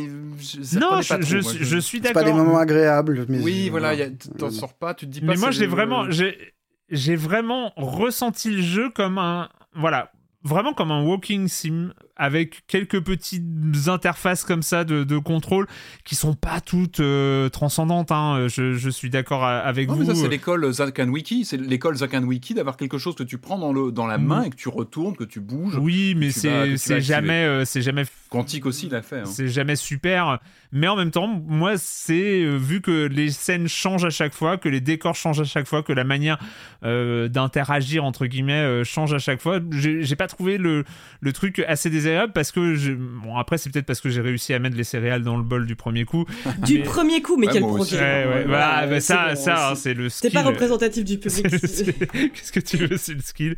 Mais euh, et, et, en fait j'ai juste traversé le jeu de manière de plus en plus intéressé entre guillemets parce que ça comme je vous l'ai dit je partais pas euh, forcément avec des a priori très très positifs je comprends tout à fait d'où vient euh, ton euh, Jean-Pierre Pernaud The Game, euh, Marius. Effectivement, le côté carte postale bucolique, France idéalisée, de, en plus avec ce côté les années, le passé, c'était mieux avant. les, enfin bon, il y a, y, a, y, a, y a plein de choses, mais je trouve que il y a une cohérence qui se dessine sur l'ensemble oui, le côté, euh, les, gros euh, clins d'œil à Miyazaki, à droite à gauche euh, et tout ça. Je suis d'accord avec toi pour le côté walking sim sur les lettres qui sont pas mal et qui dessinent effectivement des enjeux qui sont pas grand chose et en même temps suffisamment importants pour que, pour que ça compte pour les personnages. Et ça, je trouve ça pas mal, effectivement. Mais ça qui est censé être les temps de préparation du walking sim où, l'intrigue, tu vois, se décante en toi petit à petit ça devrait être ponctué par des moments plus forts, qui sont, à mon sens, ici, des moments de, enfin, qui ont été pour moi des moments de crispation intense. Il y a une scène dans le, dans le grenier qui m'a, mais rendu fou, par exemple. Ouais. Non, mais je... je ne crois pas une seconde à ce moment-là, je ne crois pas à l'existence de ce lieu qu'on cacherait à un gamin, ça n'a aucun sens. Et du coup, au lieu d'être un moment d'émerveillement comme on peut en avoir dans les jeux Dontnod, dans ce type de jeu-là, dans les ou un moment, enfin vraiment de d'étonnement quoi, comme on peut mm. en avoir dans enfin dans tous ces jeux-là. Là, c'est des moments de crispation, de moments de où tu te dis mais vous, vous foutez de moi ou quoi? Et euh, vraiment, c'est un jeu qui m'a énervé. Moi, euh, alors c'est marrant parce que sur ce truc de ce genre de pièces existe. Hein. Non, mais ces pièces existent bien sûr, mais il y a des gens qui euh, cachent ce genre de pièces aux enfants. Bah, peut-être. Moi, je, je, crois pas une seconde. Et je trouve que c'est dans, dans un cadre de narration comme ça, je trouve ça hyper factice et. Euh, et pourtant, je trouve que les moments, les moments dans la maison sont les plus sympas. Ouais, mais justement, moi, je trouve que sur la fin, il y a, y, y a, une dimension poétique aussi qui s'affirme sur les dernières encablures du jeu. Je trouve qu'il y a une montée en puissance poétique sur. Euh, Très sincèrement, je trouve qu'il y a plein de maladresses, mais vraiment plein. Je suis d'accord avec tout ce que vous avez dit. C'est, a moi, ce qui sauve le jeu et ce qui a sauvé mon expérience, et, franchement, quand j'ai terminé le jeu, j'étais, j'étais, c'est pas mal. C'est vraiment, c'est, ça tient, ça tient bien la route en ensemble. Euh, ce qui, moi, a sauvé mon expérience, c'est à partir du moment où j'ai vraiment pris comme une promenade entrecoupée de quelques scènes d'interaction et vraiment genre une histoire et une promenade qui arrivaient en même temps. Et je suis d'accord sur tout ce que vous dites. Sauf que chez moi, ça a créé une sorte de euh, je sais pas, de, de, de, trucs très paisibles à parcourir avec des. Il n'y a pas d'enjeu. C'est vrai, des euh, décors. Moi, en plus, le fait est que je ne suis pas un fanat de l'aquarelle. Hein. Je... C'est pas mon style de peinture préféré. Euh, euh, le pastel et les couleurs fades, je, je suis vraiment pas fan. Mais le côté, je trouvais que la 3D rendue, les, les effets 3D sur l'aquarelle, il y avait, il y avait des côtés assez, assez agréables. il y a des, des, petits trucs de traits. Enfin, par exemple, quand ils sont. Il y a, y a un moment où on découvre le, le cours d'eau et. Et il y a des petits, une façon de faire les plis de l'eau, mm. de les animer qui est, c'est tout petit, mais c'est élégant, c'est bien fichu. Visuellement, franchement, il est, et, du coup, dans, dans, cette promenade, dans ce grand parcours assez, assez rafraîchissant, assez euh, concentré sur euh, des enjeux euh, très intimes, très, très il y a beaucoup resserrés. Il y a beaucoup de non-dits, ce qui est rare dans le jeu vidéo, les non-dits, qui vont peu à peu se, se, C'est un, peu, mais... un peu la clé aussi des Walking Sim, hein, c'est pas si rare que ça, mais, mais ouais, non, mais, genre là, c'était vraiment sur des, voilà, même sur des rapports, je trouve que les personnages, effectivement, on est sur quelque chose de très poétique dans l'imagerie, etc., mais les rapports sont humainement, je trouve que le rapport à la grand-mère euh, dans les, dans les, premiers, euh, les premiers moments sont assez euh, surprenants, même dans le, conflit qui se dessine avec mm-hmm. elle. Enfin, oui, je trouve qu'il arrive quand même, encore une fois, sur le côté narratif. Là où je ne peux être que d'accord, j'ai fini le jeu vraiment en ayant passé un bon moment, donc j'ai pas, pas grand chose à dire. Après, le, le fait est qu'il il y a énormément de moments où je me suis dit, tiens, ça aurait pu être mieux ces fulgurances, enfin, qui manquent. Enfin, il y, a des moments où tu as envie d'un truc en plus, tu as envie d'une scène un peu forte qui, euh, euh, qui joue un peu sur euh, un enjeu d'échelle, sur les enjeux. Enfin, il y, a des moments de dispute où tu aurais eu envie qu'il soit mieux introduit ou que, ça crée un drame qui aille plus loin ou ce genre de choses. Et bref, il y, a, des choses qui manquent. Moi, je trouve que le résultat est quand même très honnête très agréable à jouer. Après, euh, voilà. C'est, mais j'aurais du mal à le défendre par rapport à tout ce que vous avez dit parce que euh, en absolu aussi, je suis, je suis d'accord, je suis d'accord avec les limites, les limites de ce Dordogne qui est disponible un peu partout console, PC, Switch euh, et tout ça. Je sais pas sur quoi vous avez joué, mais euh, voilà, moi j'ai joué sur la Switch. PC pour ma part. Une quinzaine d'euros, c'est faut 15 euros. Une quinzaine d'euros, voilà. Ce qui est bien, c'est pour le coup, c'est le, le, bon prix pour euh, pour ce jeu-là. C'est vrai que un peu plus serait été peut-être plus problématique. C'était Dordogne. On va continuer et on va terminer cette émission. On a parlé de Dontnod tout à l'heure, mais ils viennent de sortir un jeu. Oui, oui, vous en avez peut-être pas entendu parler, mais ça va faire partie de ce dont on va parler d'ailleurs, ça va qui est Harmony. Mais avant ça, comme d'habitude, s'il y a de la pub, c'est maintenant. Hiring for your small business? If you're not looking for professionals on LinkedIn, you're looking in the wrong place. That's like looking for your car keys in a fish tank. LinkedIn helps you hire professionals you can't find anywhere else, even those who aren't actively searching for a new job but might be open to the perfect role. In a given month, over 70% of LinkedIn users don't even visit other leading job sites. So start looking in the right place. With LinkedIn, you can hire professionals like a professional. Post your free job on linkedin.com slash people today. On revient pour un visual novel sans Corentin. On va parler de visual novel sans Corentin. C'est comme si on parlait d'un survival horror sans toi, Julie. Mais bon, hein, écoute. Non, bah, n'osez pas, surtout pas. Et on n'a pas eu une minute culturelle cette semaine en plus. Mais avant, mais avant, on va, on va faire une minute culturelle quand même. Un truc, enfin. Enfin. Ah bah on était bien. en fait, j'ai mis deux questions, mais franchement, moi j'ai passé la deuxième en premier parce qu'elle est, elle est vraiment euh, très très rapide. Mais c'est une petite question comme ça de, de, culture. Mais de quel personnage le design de Link C'est Aero qui pose la question. De quel personnage le design de Link est-il inspiré? Peter Pan? Voilà, bon, bref. Bah, bah, ah, c'est trop ah, rapide. trop fort, mais je ne savais pas. C'est une excellente info, et puis ça paraît tellement évident maintenant. Ouais. Une fois que c'est dit, hein, euh, c'est un, une fois que c'est dit, on dit, mais oui, mais bien sûr. Et bah, bah, bah effectivement, c'est Peter Pan. La question était d'Aéro. Et une autre question de euh, Dites-moi, quels sont les quatre jeux dans lesquels on peut entendre des chansons composées par l'excellent Jonathan Coulton?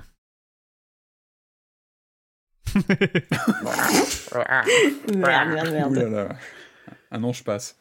alors, ok, parce que en fait, vu que moi je suis fan, alors on va, on va commencer. Alors attends, voilà. oh bah ça c'est Portal. J'ai honte parce que je crois que j'ai pris une minute culturelle pour moi en fait.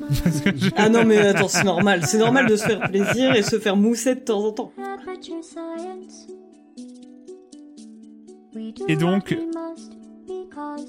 donc ça c'est évidemment le, générique de fin de Portal avec la chanson, euh, la chanson de, de GLaDOS.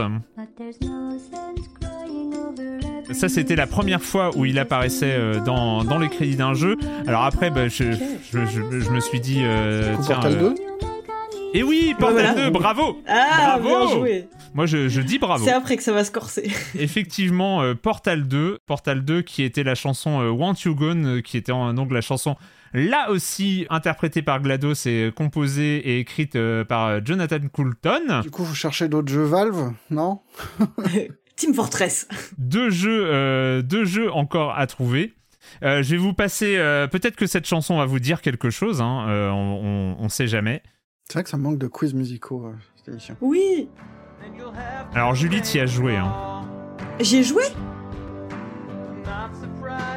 Cherche un survival américain. Ouais, c'est ça, Resident Evil. Euh... J'essaie d'écouter les paroles un peu. Ça s'appelle Your Brains. Ah, un truc de zombie Zombie, ouais. Ah, c'est Plante versus Zombie Non. Non.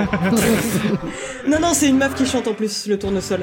Mais il y a une petite chanson comme euh, ça. Des jeux de zombies américains de Valve, bah euh, comment s'appelle-t-il?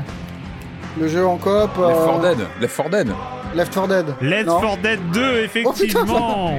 Mais incroyable Left 4 Dead 2. Où il y avait un t-shirt Dépêche bah, tu vois, je me, je rappelle qu'il y avait un perso qui avait un t-shirt Dépêche Mode dans Left 4 Dead 2. C'était bien un autre jeu Valve. Hein. C'était tout à fait un autre jeu Valve. Ah, j'avais pas, j'avais pas répondu. La dernière chanson, c'est celle-là. Et en fait, vu que vous n'allez jamais trouver le jeu dont, ça vient, je vais, quand même, euh, je vais quand même la passer. Si on trouve pas, tu nous donnes des indices du coup ah bah oui. Non mais en tout cas, il y, a une patte. Ah oui, le monsieur aime bien les mêmes voix que GLaDOS. Guitare et autotune, ouais. Alors euh, déjà, déjà, en fait, il aime bien parce que c'est GLaDOS qui parle. Ouais, j'imagine. Ouais, c'est Len McLean.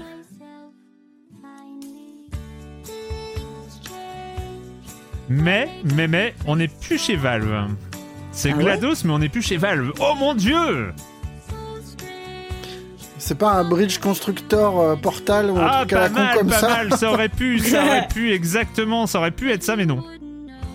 Pas Lego Dimension, il y avait une Oh, mais voilà, j'allais donner un euh, indice, mais oui, bien sûr, Oh. Patrick, Chapeau, bravo, si vous voulez bravo. un jour, je crois, le- l'extension physique. euh, L'extension Portal de Lego Dimension, du regretté Lego Ah, à Dimension. chaque fois, ça me fait mal. Quand j'entends, quand j'entends Lego Dimension, ça m'arrache le cœur à chaque fois. Quelle, quelle tristesse que ça a été coupé. et- Voilà. Et donc, euh, Et, donc effectivement, effectivement, c'est You Wouldn't Know euh, qui est euh, la chanson euh, de l'extension Portal de Lego Dimension, le quatrième morceau composé par l'excellent Jonathan Coulton, bon qui reste quand même ultra célèbre pour style live, qui est quand même la, chanson de fin du générique de fin de du tout premier Portal.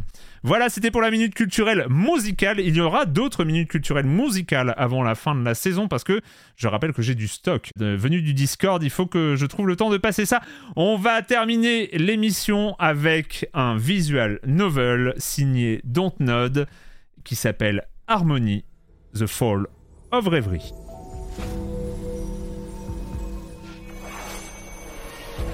It's not every day you wake up in a new dimension.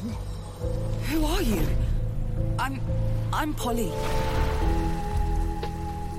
Actually, you're Harmony for us over here. We will aid you in any way we can. Aspirations are intrinsically linked to your. Harmony, The Fall of Reverie, on est chez Dontnod, mais nous ne sommes pas, on en a un peu parlé tout à l'heure, hein, de euh, Dontnod qui allait. Euh, voilà, qui, qui allait visiter d'autres euh, genres, qui allait euh, peut-être chercher d'autres choses, euh, peut-être qui lui ressemblent moins, moins sur la recette Dontnod, parce que finalement il n'y a plus de recette Dontnod s'ils vont voir ailleurs.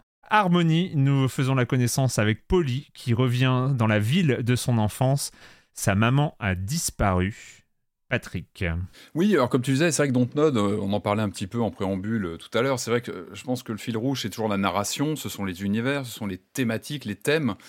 Et, là, je trouve qu'il le prouve bien avec cette, euh, ce jeu assez expérimental, dans le sens où effectivement, là, il se frotte à un genre qui est en, général plutôt codifié, hein, le visual novel, avec ses règles un petit peu empiriques qui, qui, sont là depuis des décennies. Euh, mais ce qui est intéressant, c'est qu'ils arrivent avec des twists à eux, en fait. Et euh, alors moi, mon expérience, c'est marrant, c'est que je lance le jeu et je vous cache pas que la première demi-heure, j'étais, j'étais paumé. J'étais paumé par les mécaniques. C'est vrai qu'il y a quelques rouages de mécanique à, assimiler dans, dans Harmony. On a cette plastique déjà qui est, qui est super attrayante. C'est vrai que visuellement, je trouve que le jeu, il a un vrai cachet. Euh, avec des séquences de dessins animés, avec euh, des persos qui, sont, qui ont vraiment un style très, très singulier, très, très marquant, en fait, qui, qui imprime tout de suite. Quoi. On, est tout de suite à l'aise avec le, visuel et avec euh, quelque chose de très clair, très lisible. Et ça, c'est important dans, dans, un genre aussi voilà aussi comment dire pictural que le visual novel par, par définition. Donc ça c'est pour la partie on va dire esthétique. Par contre la mécanique, elle est elle est plus complexe parce qu'on est dans un visual novel avec le twist bah déjà, il y, a plusieurs twists en fait. Il y a un twist euh, au niveau des personnages. Donc on, on incarne cette, euh, cette jeune femme, Polly, qui, qui, qui, est de retour sur son île natale et qui va se, se lancer à la, poursuite de sa maman disparue. Enfin, on ne sait pas mhm. trop où elle est, on va pas en dire plus. Et qui va découvrir via un pendentif euh, sa capacité à devenir un oracle et à, comment dire, à basculer dans une autre dimension, on va dire. Elle va se retrouver dans une euh, comment dire, en contact avec ce qui s'appelle des aspirations, des sortes de divinités qui représentent différents grands euh, concepts comme la félicité, le pouvoir, les liens, qui sont euh, personnifiés par des par des, personnages avec un look très bah, bah, encore une fois très très plaisant. Enfin il y, a presque un côté le Hades, design est superbe hein. un peu Hades je sais pas ce que je t'en parle à toi parce que tu es un grand connaisseur. Il y a dans le look des personnages je trouve qu'il y a quelque chose de très très, bah, très c'est très dessiné à plat avec des, des, personnages. C'est vrai qu'il y, a, du, il y a du côté Hades, il y a, il y a, bah, il y, a, y un côté très classe dans, dans les personnages qui sont en plus euh, animés pendant les conversations, euh, quand ils euh, parlent et tout ça. Enfin, vraiment, il y a, il y a une animation qui est sommaire, mais qui, avec des mouvements, avec des mouvements de tête. C'est pas juste des personnages plaqués, c'est vraiment, c'est vraiment bien. Les animations bien, bougent bien, et c'est vrai que dans un genre qui est quand même très, très plutôt austère en général, et plutôt comment dire, un peu qui gèle l'écran en général du visual, du visual novel. Là, on sent qu'il y a une recherche vraiment de, dynamique dans un cadre mm. euh, quand même bien particulier du visual novel. Euh, donc ça, c'est le premier twist, c'est qu'on a cette faculté comme ça de d'être entre deux réalités. Donc on a cette enquête, on va dire principalement euh, sur les premières heures de recherche de la de la maman de du personnage principal, avec un groupe de, d'amis ou de, membres de sa famille qui vont l'entourer, qui, qui vont, qui vont l'aider. Donc on a à la fois quelque chose de très, de très terre à terre avec cette enquête qui se lance, et puis en même temps on a ces dialogues avec ces aspirations, donc ces personnages hauts en couleur, bah, qui, qui, qui, comment dire, qui sont flamboyants à l'écran, avec des personnalités par définition euh, très affirmées et qui vont influencer, qui vont comme ça être en, communication avec Polly. Donc ça, on va dire que c'est le premier twist du jeu, qui, s'amuse pas mal avec ces deux plans narratifs, mais qui se s'entrechoquent régulièrement. Hein. Que Les personnages vont avoir des, interactions entre les, euh, entre les deux plans. L'héroïne, comme ça, passe de l'un à l'autre.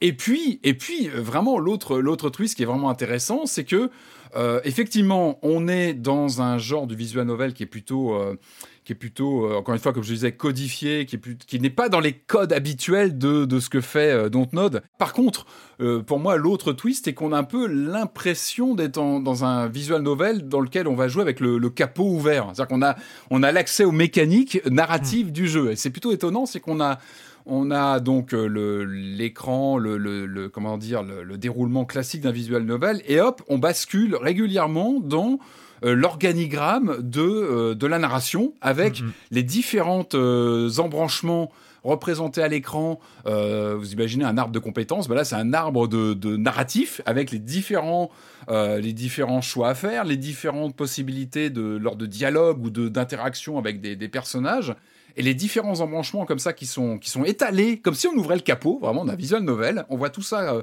euh, sous notre nez. Par contre, tout n'est pas accessible parce que le jeu repose sur une mécanique de cristaux avec comme ça des, unités euh, qu'on va récupérer selon les actions, les choix qu'on va faire lors de, lors de nos, bah, notamment de nos choix. Euh, qui vont nous fermer des pans entiers de, décisions ou euh, des, d'actions. On va voir des, pans se fermer et on va se dire tiens ça je peux pas l'actionner, j'aurais pu le faire. Donc ça ça nous renvoie aussi à des mécaniques qui avaient, qui avaient eu employé notamment Quantic Dream, je pense à Detroit, où il avait aussi euh, pas mal appuyé là-dessus sur les fins Alors, y a, avec l'énorme différence, je, je, te redonne mmh. la parole tout de suite, mais avec l'énorme différence que ici, l'arborescence et l'apparition de l'arborescence fait partie du gameplay. Oui, ah bah c'est-à-dire c'est le cœur du gameplay, alors que euh, dans Detroit, c'était en fin de niveau. C'était, en, fin, ou euh, pour la rejouabilité, regardez comme on a bien travaillé, on a fait une arborescence de fou. Alors que là, en fait, cette arborescence sert de système de progression dans l'histoire. Et c'est ah, là où c'est super original. Et je voulais juste faire une petite parenthèse, parce que, en fait, quand on parle visual novel, on sait qu'il y en a plein, euh, les coffee talk, les, les trucs comme ça, il y a, y a, plein, les visual novels, c'est un genre qui a produit plein de choses. Et là, j'ai trouvé euh, ce que je trouve vraiment intéressant, c'est que mm, au début, moi, je m'attendais vraiment à un visual novel peut-être un peu classique, avec des choix dans les dialogues, avec euh, ce genre de choses. Et il y a un côté vraiment très original avec euh, cette symbolique de la double dimension, avec les aspirations. Donc, tu as la félicité, c'est l'enfance, tu as le pouvoir, c'est un chef d'entreprise, tu as le lien entre les personnes, c'est un chaman, tu as la vérité qui est une sorte de, de, truc un peu chelou, tu as chaos, tu as glory, tu as... Enfin, voilà t'as as, plein de, ces aspirations humaines, en fait, qui portent bien leur nom d'ailleurs. Et donc, ton personnage Polly qui joue Harmonie, elle incarne l'aspiration d'Harmonie. En fait, il y avait un, très gros danger, c'était euh, la sursymbolique relou et euh, de ah, les grandes aspirations et en fait je trouve euh, qu'il il, navigue bien là-dedans. C'est-à-dire que finalement c'est pas relou. C'est euh, je trouve que les interventions des aspirations sont souvent bien senties et plutôt drôles et assez décalées et, ce genre ils sont tellement dans des ce sont des grands principes fondamentaux ces personnages. finalement on n'est jamais perdu dans qui fait quoi. On comprend très vite c'est limpide. Donc déjà on se perd pas dans la narration dans tout est plutôt simple à, suivre parce que voilà on est sur des grands concepts avec mm, ces, mm. personnages.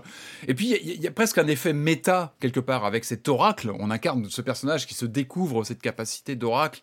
Donc, euh, et nous, en tant que joueurs, on joue aussi avec ces mécaniques euh, narratives de choix et on voit tous les enclenchements. On entend presque les rouages euh, de la narration interactive et, finalement le, plan principal du gameplay, parce que le visual novel, par définition, bah, on est plus sur des pages de texte qui se suivent. Euh, et finalement, on est presque sur un jeu de plateau euh, dans la dynamique, je trouve, avec ces choix qu'on va, qu'on va décider, qu'on va pouvoir faire ou pas. Hein. Avec ces moments où, comme sur un jeu de plateau, on va te dire, bah tiens, telle action, bah, elle, elle ne sera disponible que dans trois tours. Donc bah, tu attends, ou tu vas aller, tu vas aller lancer trois discussions ou deux discussions différentes, tu vas faire une action en parallèle. Et puis, encore une fois, une narration. C'est que ma première demi-heure, comme je disais, n'était pas la plus agréable parce que je trouve qu'il y a beaucoup de choses à assimiler que ce soit en termes d'univers, l'univers est très fort, mais bon, il faut, il faut, il faut, savoir où on met les pieds. On a tous ces personnages qui se présentent, etc.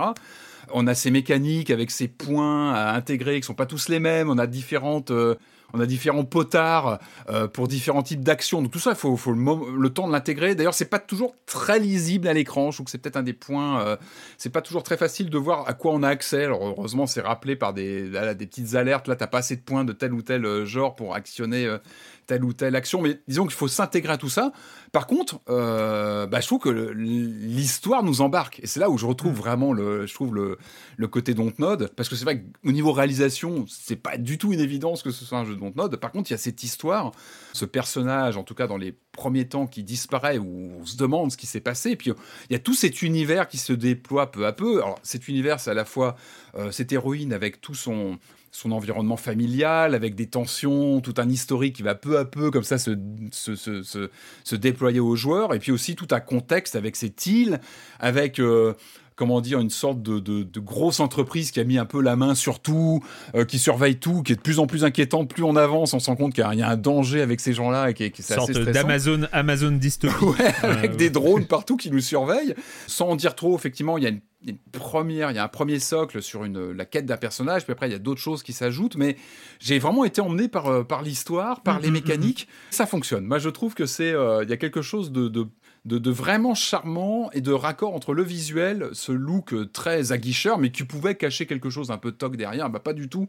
Les, je trouve que les personnages sont super bien écrits, leurs gestuels sont, sont là, et on, on a envie de savoir euh, bah, où va l'histoire. Enfin, vraiment, on a envie d'en savoir plus et de bien connaître cet univers qui est à la fois le nôtre, mais pas du tout. Euh, et puis ces différentes dimensions qui s'entrechoquent avec ces séquences de dessins animés qui sont en plus super plaisantes quoi. Je trouve qu'il y a quelque chose. Tout à fait. J'ai quasiment pas joué, mais visuellement, il y a un truc qui m'a, enfin, ça m'a vraiment évoqué un comic book qui s'appelle The Wicked and the Divine de Kieron Gillen et Jimmy McKelvey, qui était, euh, on retrouve le même, ah un peu le même cara design, un peu les mêmes couleurs, le côté euh, très ah flamboyant et, et même un peu le cette idée de, de, symbole, de personnage symbole euh, à moitié divinité. Euh, j'ai hmm. l'impression que c'est une influence. en même temps. Ouais, divinité, mais désacralisée, quoi, qui sont là avec euh, parler avec l'héroïne comme si. Bah, voilà, Julie, tu as joué un petit peu prosaïque.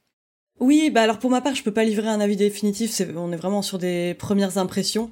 Mais alors effectivement, enfin, t'en as parlé, Patrick, mais le côté c'est pas enfin c'est Dontnod, mais ça ressemble pas du Dontnod.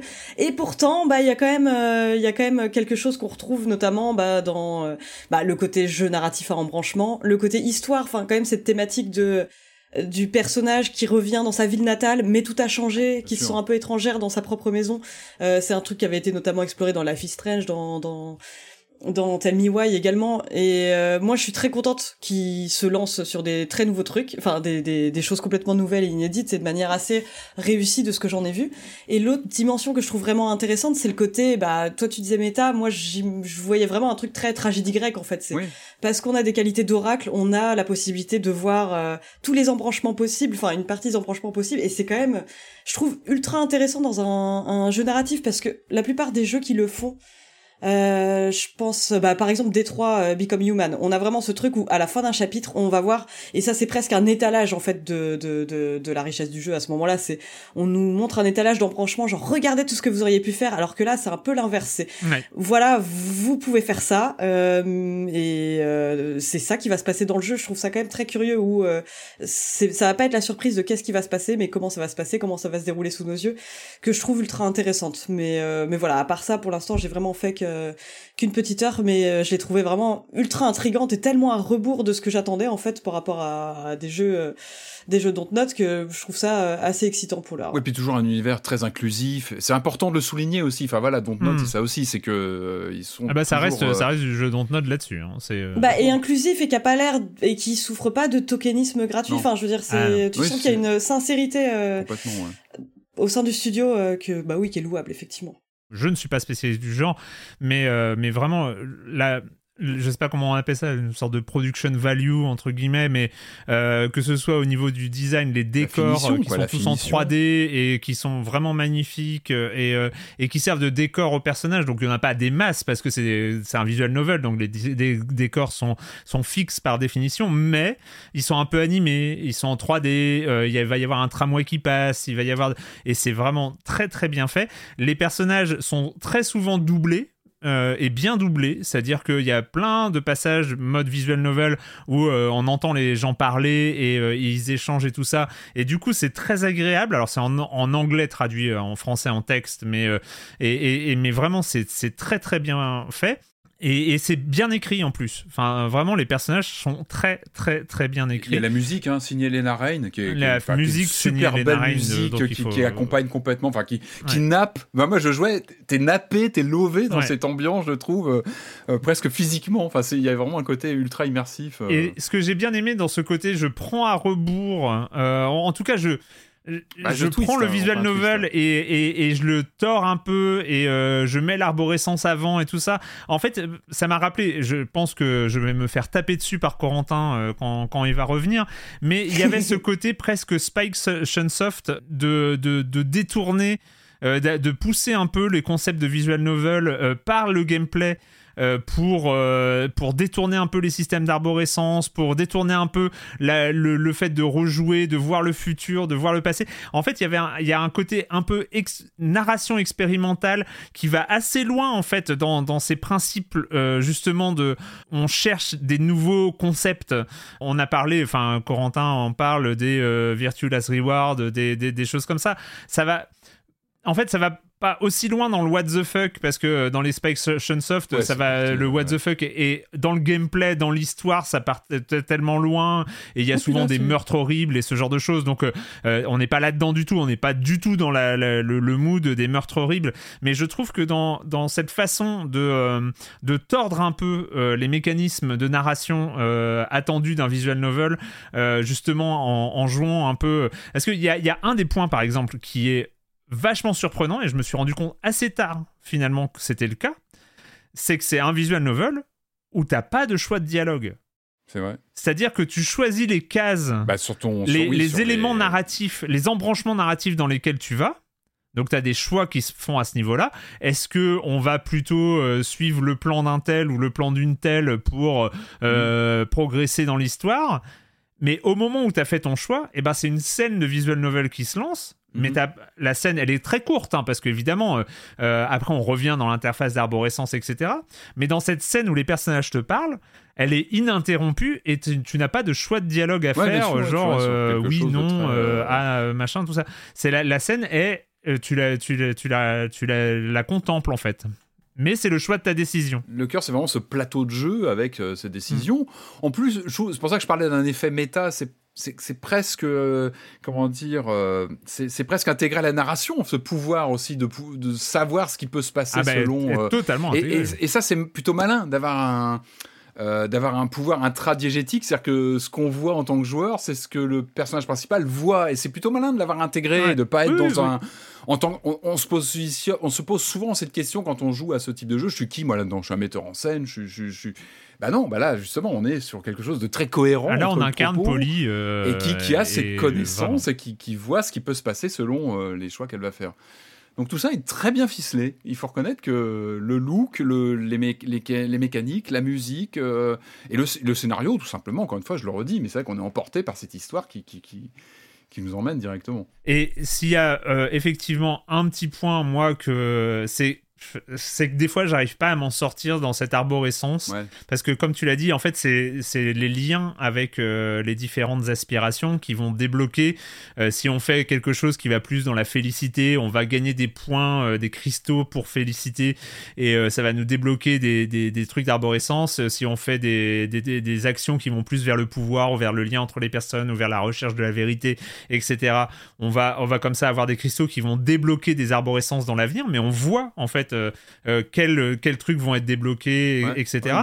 Sauf que moi, il m'arrive très souvent de me dire ah tiens j'ai ce truc là qui nécessite deux cristaux de vérité, un cristal de lien. Euh, oh bah tiens j'ai plutôt envie de... parce que j'ai joué sérieusement, hein, je, je, dézoomais, euh, je bah parcourais un peu l'arborescence avant le jeu. Ah j'ai plutôt envie d'aller là. Et donc je débloque, je récupère mes cristaux de vérité, mes cristaux de lien, etc. Et j'arrive devant le truc et le choix est grisé parce, que euh, euh, en fait il y avait une action qui est, qui aboutissait pas à ce choix là et que et du coup euh, il y a une il y a une sorte de, de, complexité je trouve qui est peut-être ça va un cran trop loin en fait dans la gestion de, de l'arborescence. Mais franchement ça, ça, ça marche tellement bien, ça marche vraiment bien. Euh, juste, moi j'ai un, petit, une petite interrogation parce que je ne l'ai pas fini, j'ai euh, quand même euh, joué un, petit bout de temps mais je ne suis pas arrivé au bout. Et reste cette interrogation tout le long, c'est que c'est un jeu à arborescence narrative, donc le jeu à arborescence narrative, il y a la question de la rejouabilité qui euh, est crucial. Les quantiques, par exemple, euh, résolvent ça en te permettant de, de, reprendre les embranchements un peu là où tu veux et de, et de réexplorer d'autres routes et tout ça. Là, on sent qu'il y a un potentiel de rejouabilité totale, c'est-à-dire reprendre le jeu à zéro pour euh, choisir de s'aligner avec telle aspiration plutôt que telle autre, ou de faire des, des, des, combos comme ça entre aspirations et que ça va débloquer comme ça des, des embranchements nouveaux. Euh, et, je, les suspecte, mais c'est pour ça, c'est vraiment une interrogation. Je suspecte que cette rejouabilité soit euh, complètement intégrée au gameplay à la fin du jeu, qu'on nous dise hop, reprenez parce que euh, y a ça. Enfin. Alors, un peu à la façon Four Tales, euh, si vous vous souvenez, où la rejouabilité était très, très, très euh, intégrée au gameplay même, en fait. Et j'ai l'impression. Et je ne peux pas répondre à cette question, et c'est dommage, et j'aurais bien aimé. J'ai cherché, hein, j'ai vraiment cherché à aller au bout, mais j'ai vraiment pas eu le temps. Et, euh, et donc, il y a cette interrogation. Je les suspecte de, de, nous proposer ça à la fin, mais peut-être qu'il faudra en reparler quand, quand, quand, on sera arrivé au bout, parce que je pense que ça il doit y avoir un système qui incite les joueurs à aller parce que ça, en fait, les embranchements, la découverte des embranchements fait et comme tu l'as dit, c'est le jeu de plateau en fait.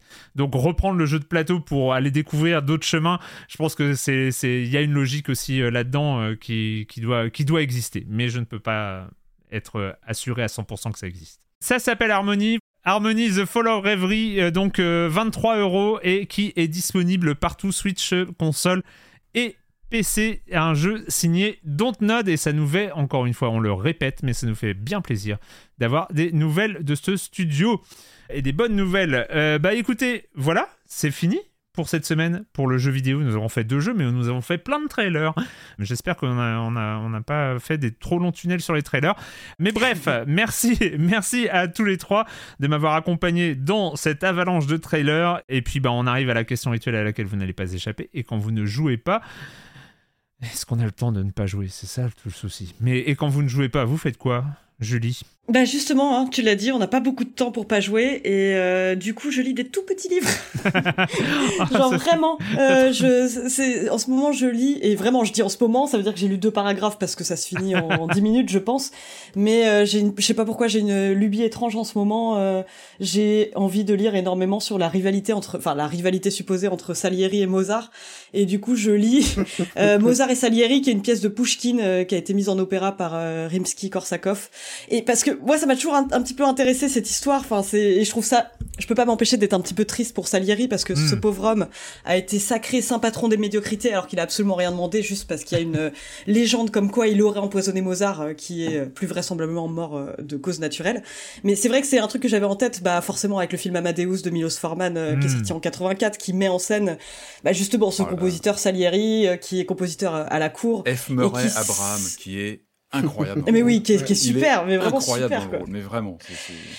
Et qui peut pas s'empêcher d'avoir le, le seum intersidéral de se dire mais pourquoi est-ce que euh, voilà si Dieu devait toucher du doigt quelqu'un pour lui donner un talent euh, euh, il a choisi Mozart qui est présenté dans le film comme un être absolument infâme et et volubile mais euh, du coup, bah, ça m'a vraiment donné envie de lire toutes sortes de trucs là-dessus pour essayer bah, justement de toucher un petit peu du doigt une sorte de forme de vérité, même si on ne saura jamais réellement. Et donc du coup, je lis cette petite pièce euh, par petits bouts entre deux trailers de l'E3. Mais c'est très sympa. Euh, Patrick bah, Peu de temps, en effet. Alors moi, j'ai juste regardé le premier épisode d'une mini-série sur Netflix, ça s'appelle Arnold. Et c'est évidemment consacré à Arnold Schwarzenegger. Euh, alors ça fait écho évidemment, je pense, à son autobiographie que j'avais lu il y a plusieurs années. Euh, donc c'est en trois parties. Je n'ai vu que la première partie pour l'instant, donc je ne peux pas me prononcer sur l'intégralité de, Hmm. de la série. Non, première partie que moi j'ai trouvé intéressante, c'est pas forcément le euh, comment dire la partie qu'on connaît le plus de, de la carrière de Schwarzenegger, c'est celle qui est vraiment sur, sur la première heure. Donc cette première partie, c'est vraiment sur ces années de culturisme en fait, où euh, malgré tout, j'ai senti un, en tout cas un vernis de sincérité. C'est-à-dire qu'on a vraiment, euh, on a vraiment Arnold qui est dans son dans son rocking chair à l'écran, qui, qui, évoque ses jeunes années en Autriche, euh, sa jeunesse, et puis surtout les compétitions. Où, bah évidemment, et ça, ça transparaissait déjà dans dans, dans, dans son autobiographie. C'est le côté euh, comment dire, euh, très américain de l'entrepreneur, la réussite, comment on est plus fort que, euh, que ce- on se dépasse, il faut, euh, il faut, il faut avancer, etc. Alors c'est rempli d'images d'archives. D'ailleurs, c'est assez surprenant. C'est quand on le voit arriver sur, il est impressionnant. C'est vrai que le, bah, il a gagné, je sais pas combien de prix, euh, Mister Univers, etc. Et eff- effectivement, quand on le voit, même très jeune, enfin, il est, il est impressionnant physiquement. Moi, à chaque fois, je vois un Terminator 800 à l'écran quand il fait des compètes, et je me dis, les mecs, vous vous rendez pas compte, vous avez un Terminator 800 à vous. Et non, en dehors de ça, ce qui est, ce qui est, moi, ce que je trouve saisissant, c'est qu'on a ce contraste des images. Alors, c'était moins flagrant quand on pouvait, quand on lit son autobiographie, mais là, à l'image, en une heure, c'est qu'on a vraiment ce contraste des corps, c'est qu'on a, on a à la fois le Arnold de Schwarzenegger d'aujourd'hui qui est dans son rocking chair avec ses chiens à côté de lui, son âne dans sa maison, c'est pour ça qu'il est très proche de ses animaux. Et à côté de ça, on a ce, ce, corps parfait des années 70-80. Alors évidemment, bah, le Arnold d'aujourd'hui, il est plus jeune.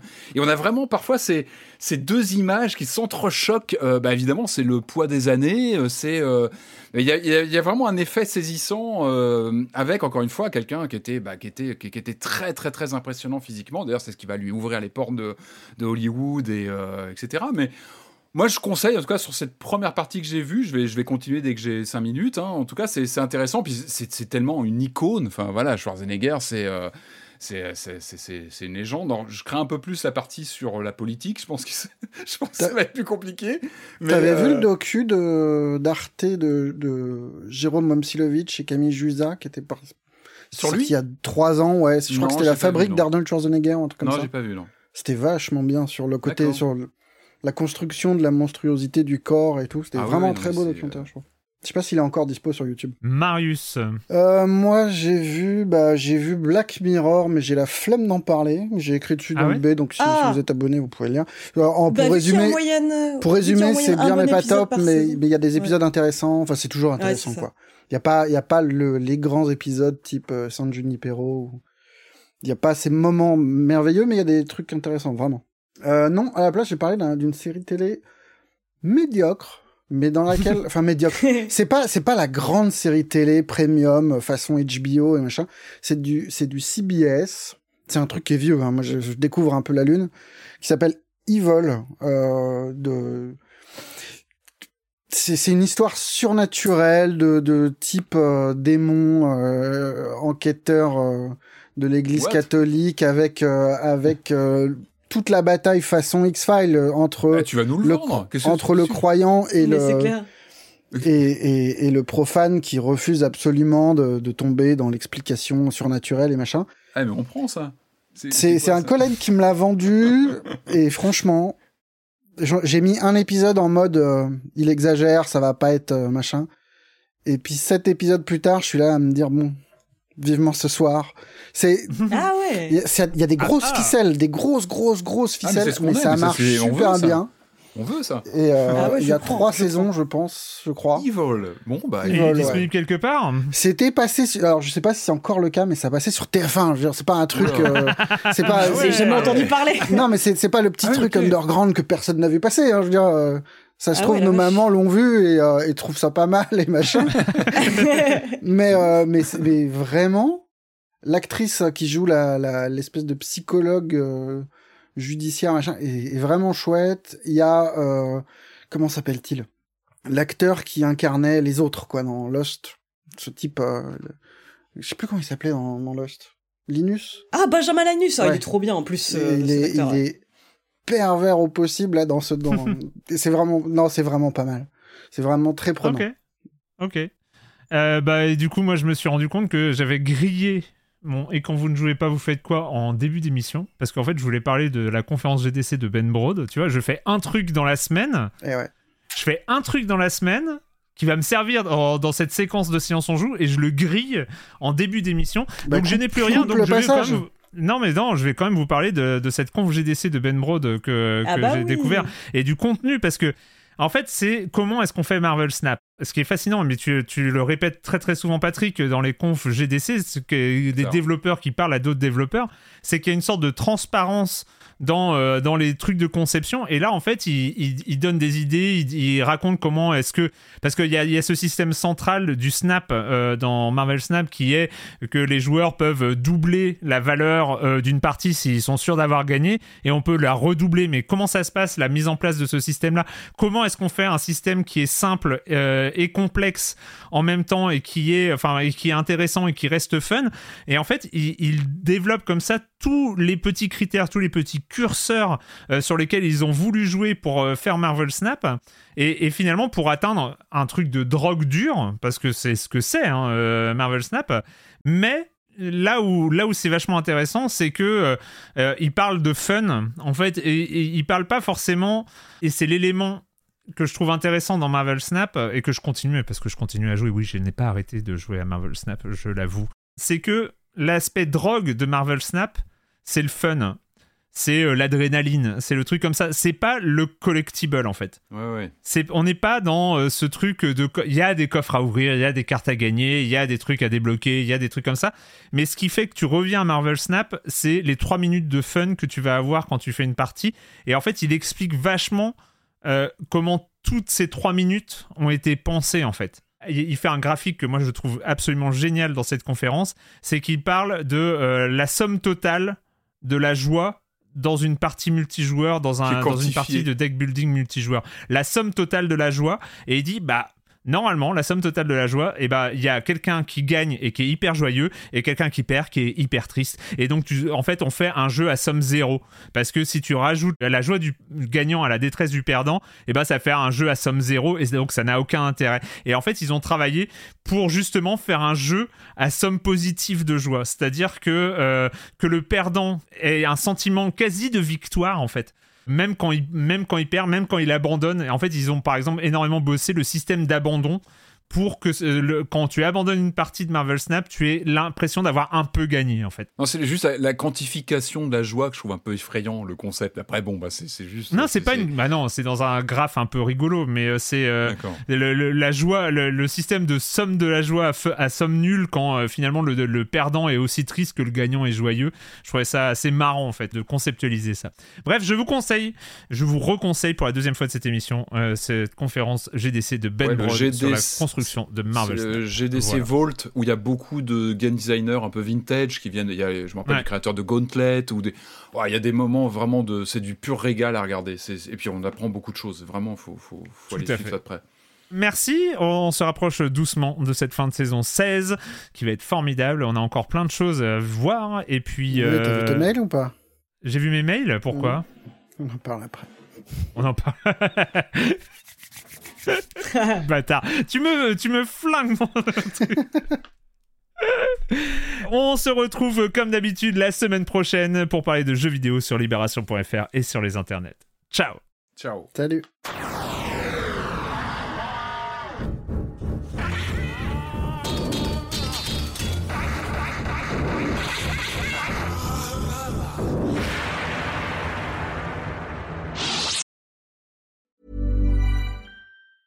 A lot can happen in three years, like a chatbot may be your new best friend. But what won't change? Needing health insurance. United Healthcare Tri Term Medical Plans, underwritten by Golden Rule Insurance Company, offer flexible, budget friendly coverage that lasts nearly three years in some states. Learn more at uh1.com.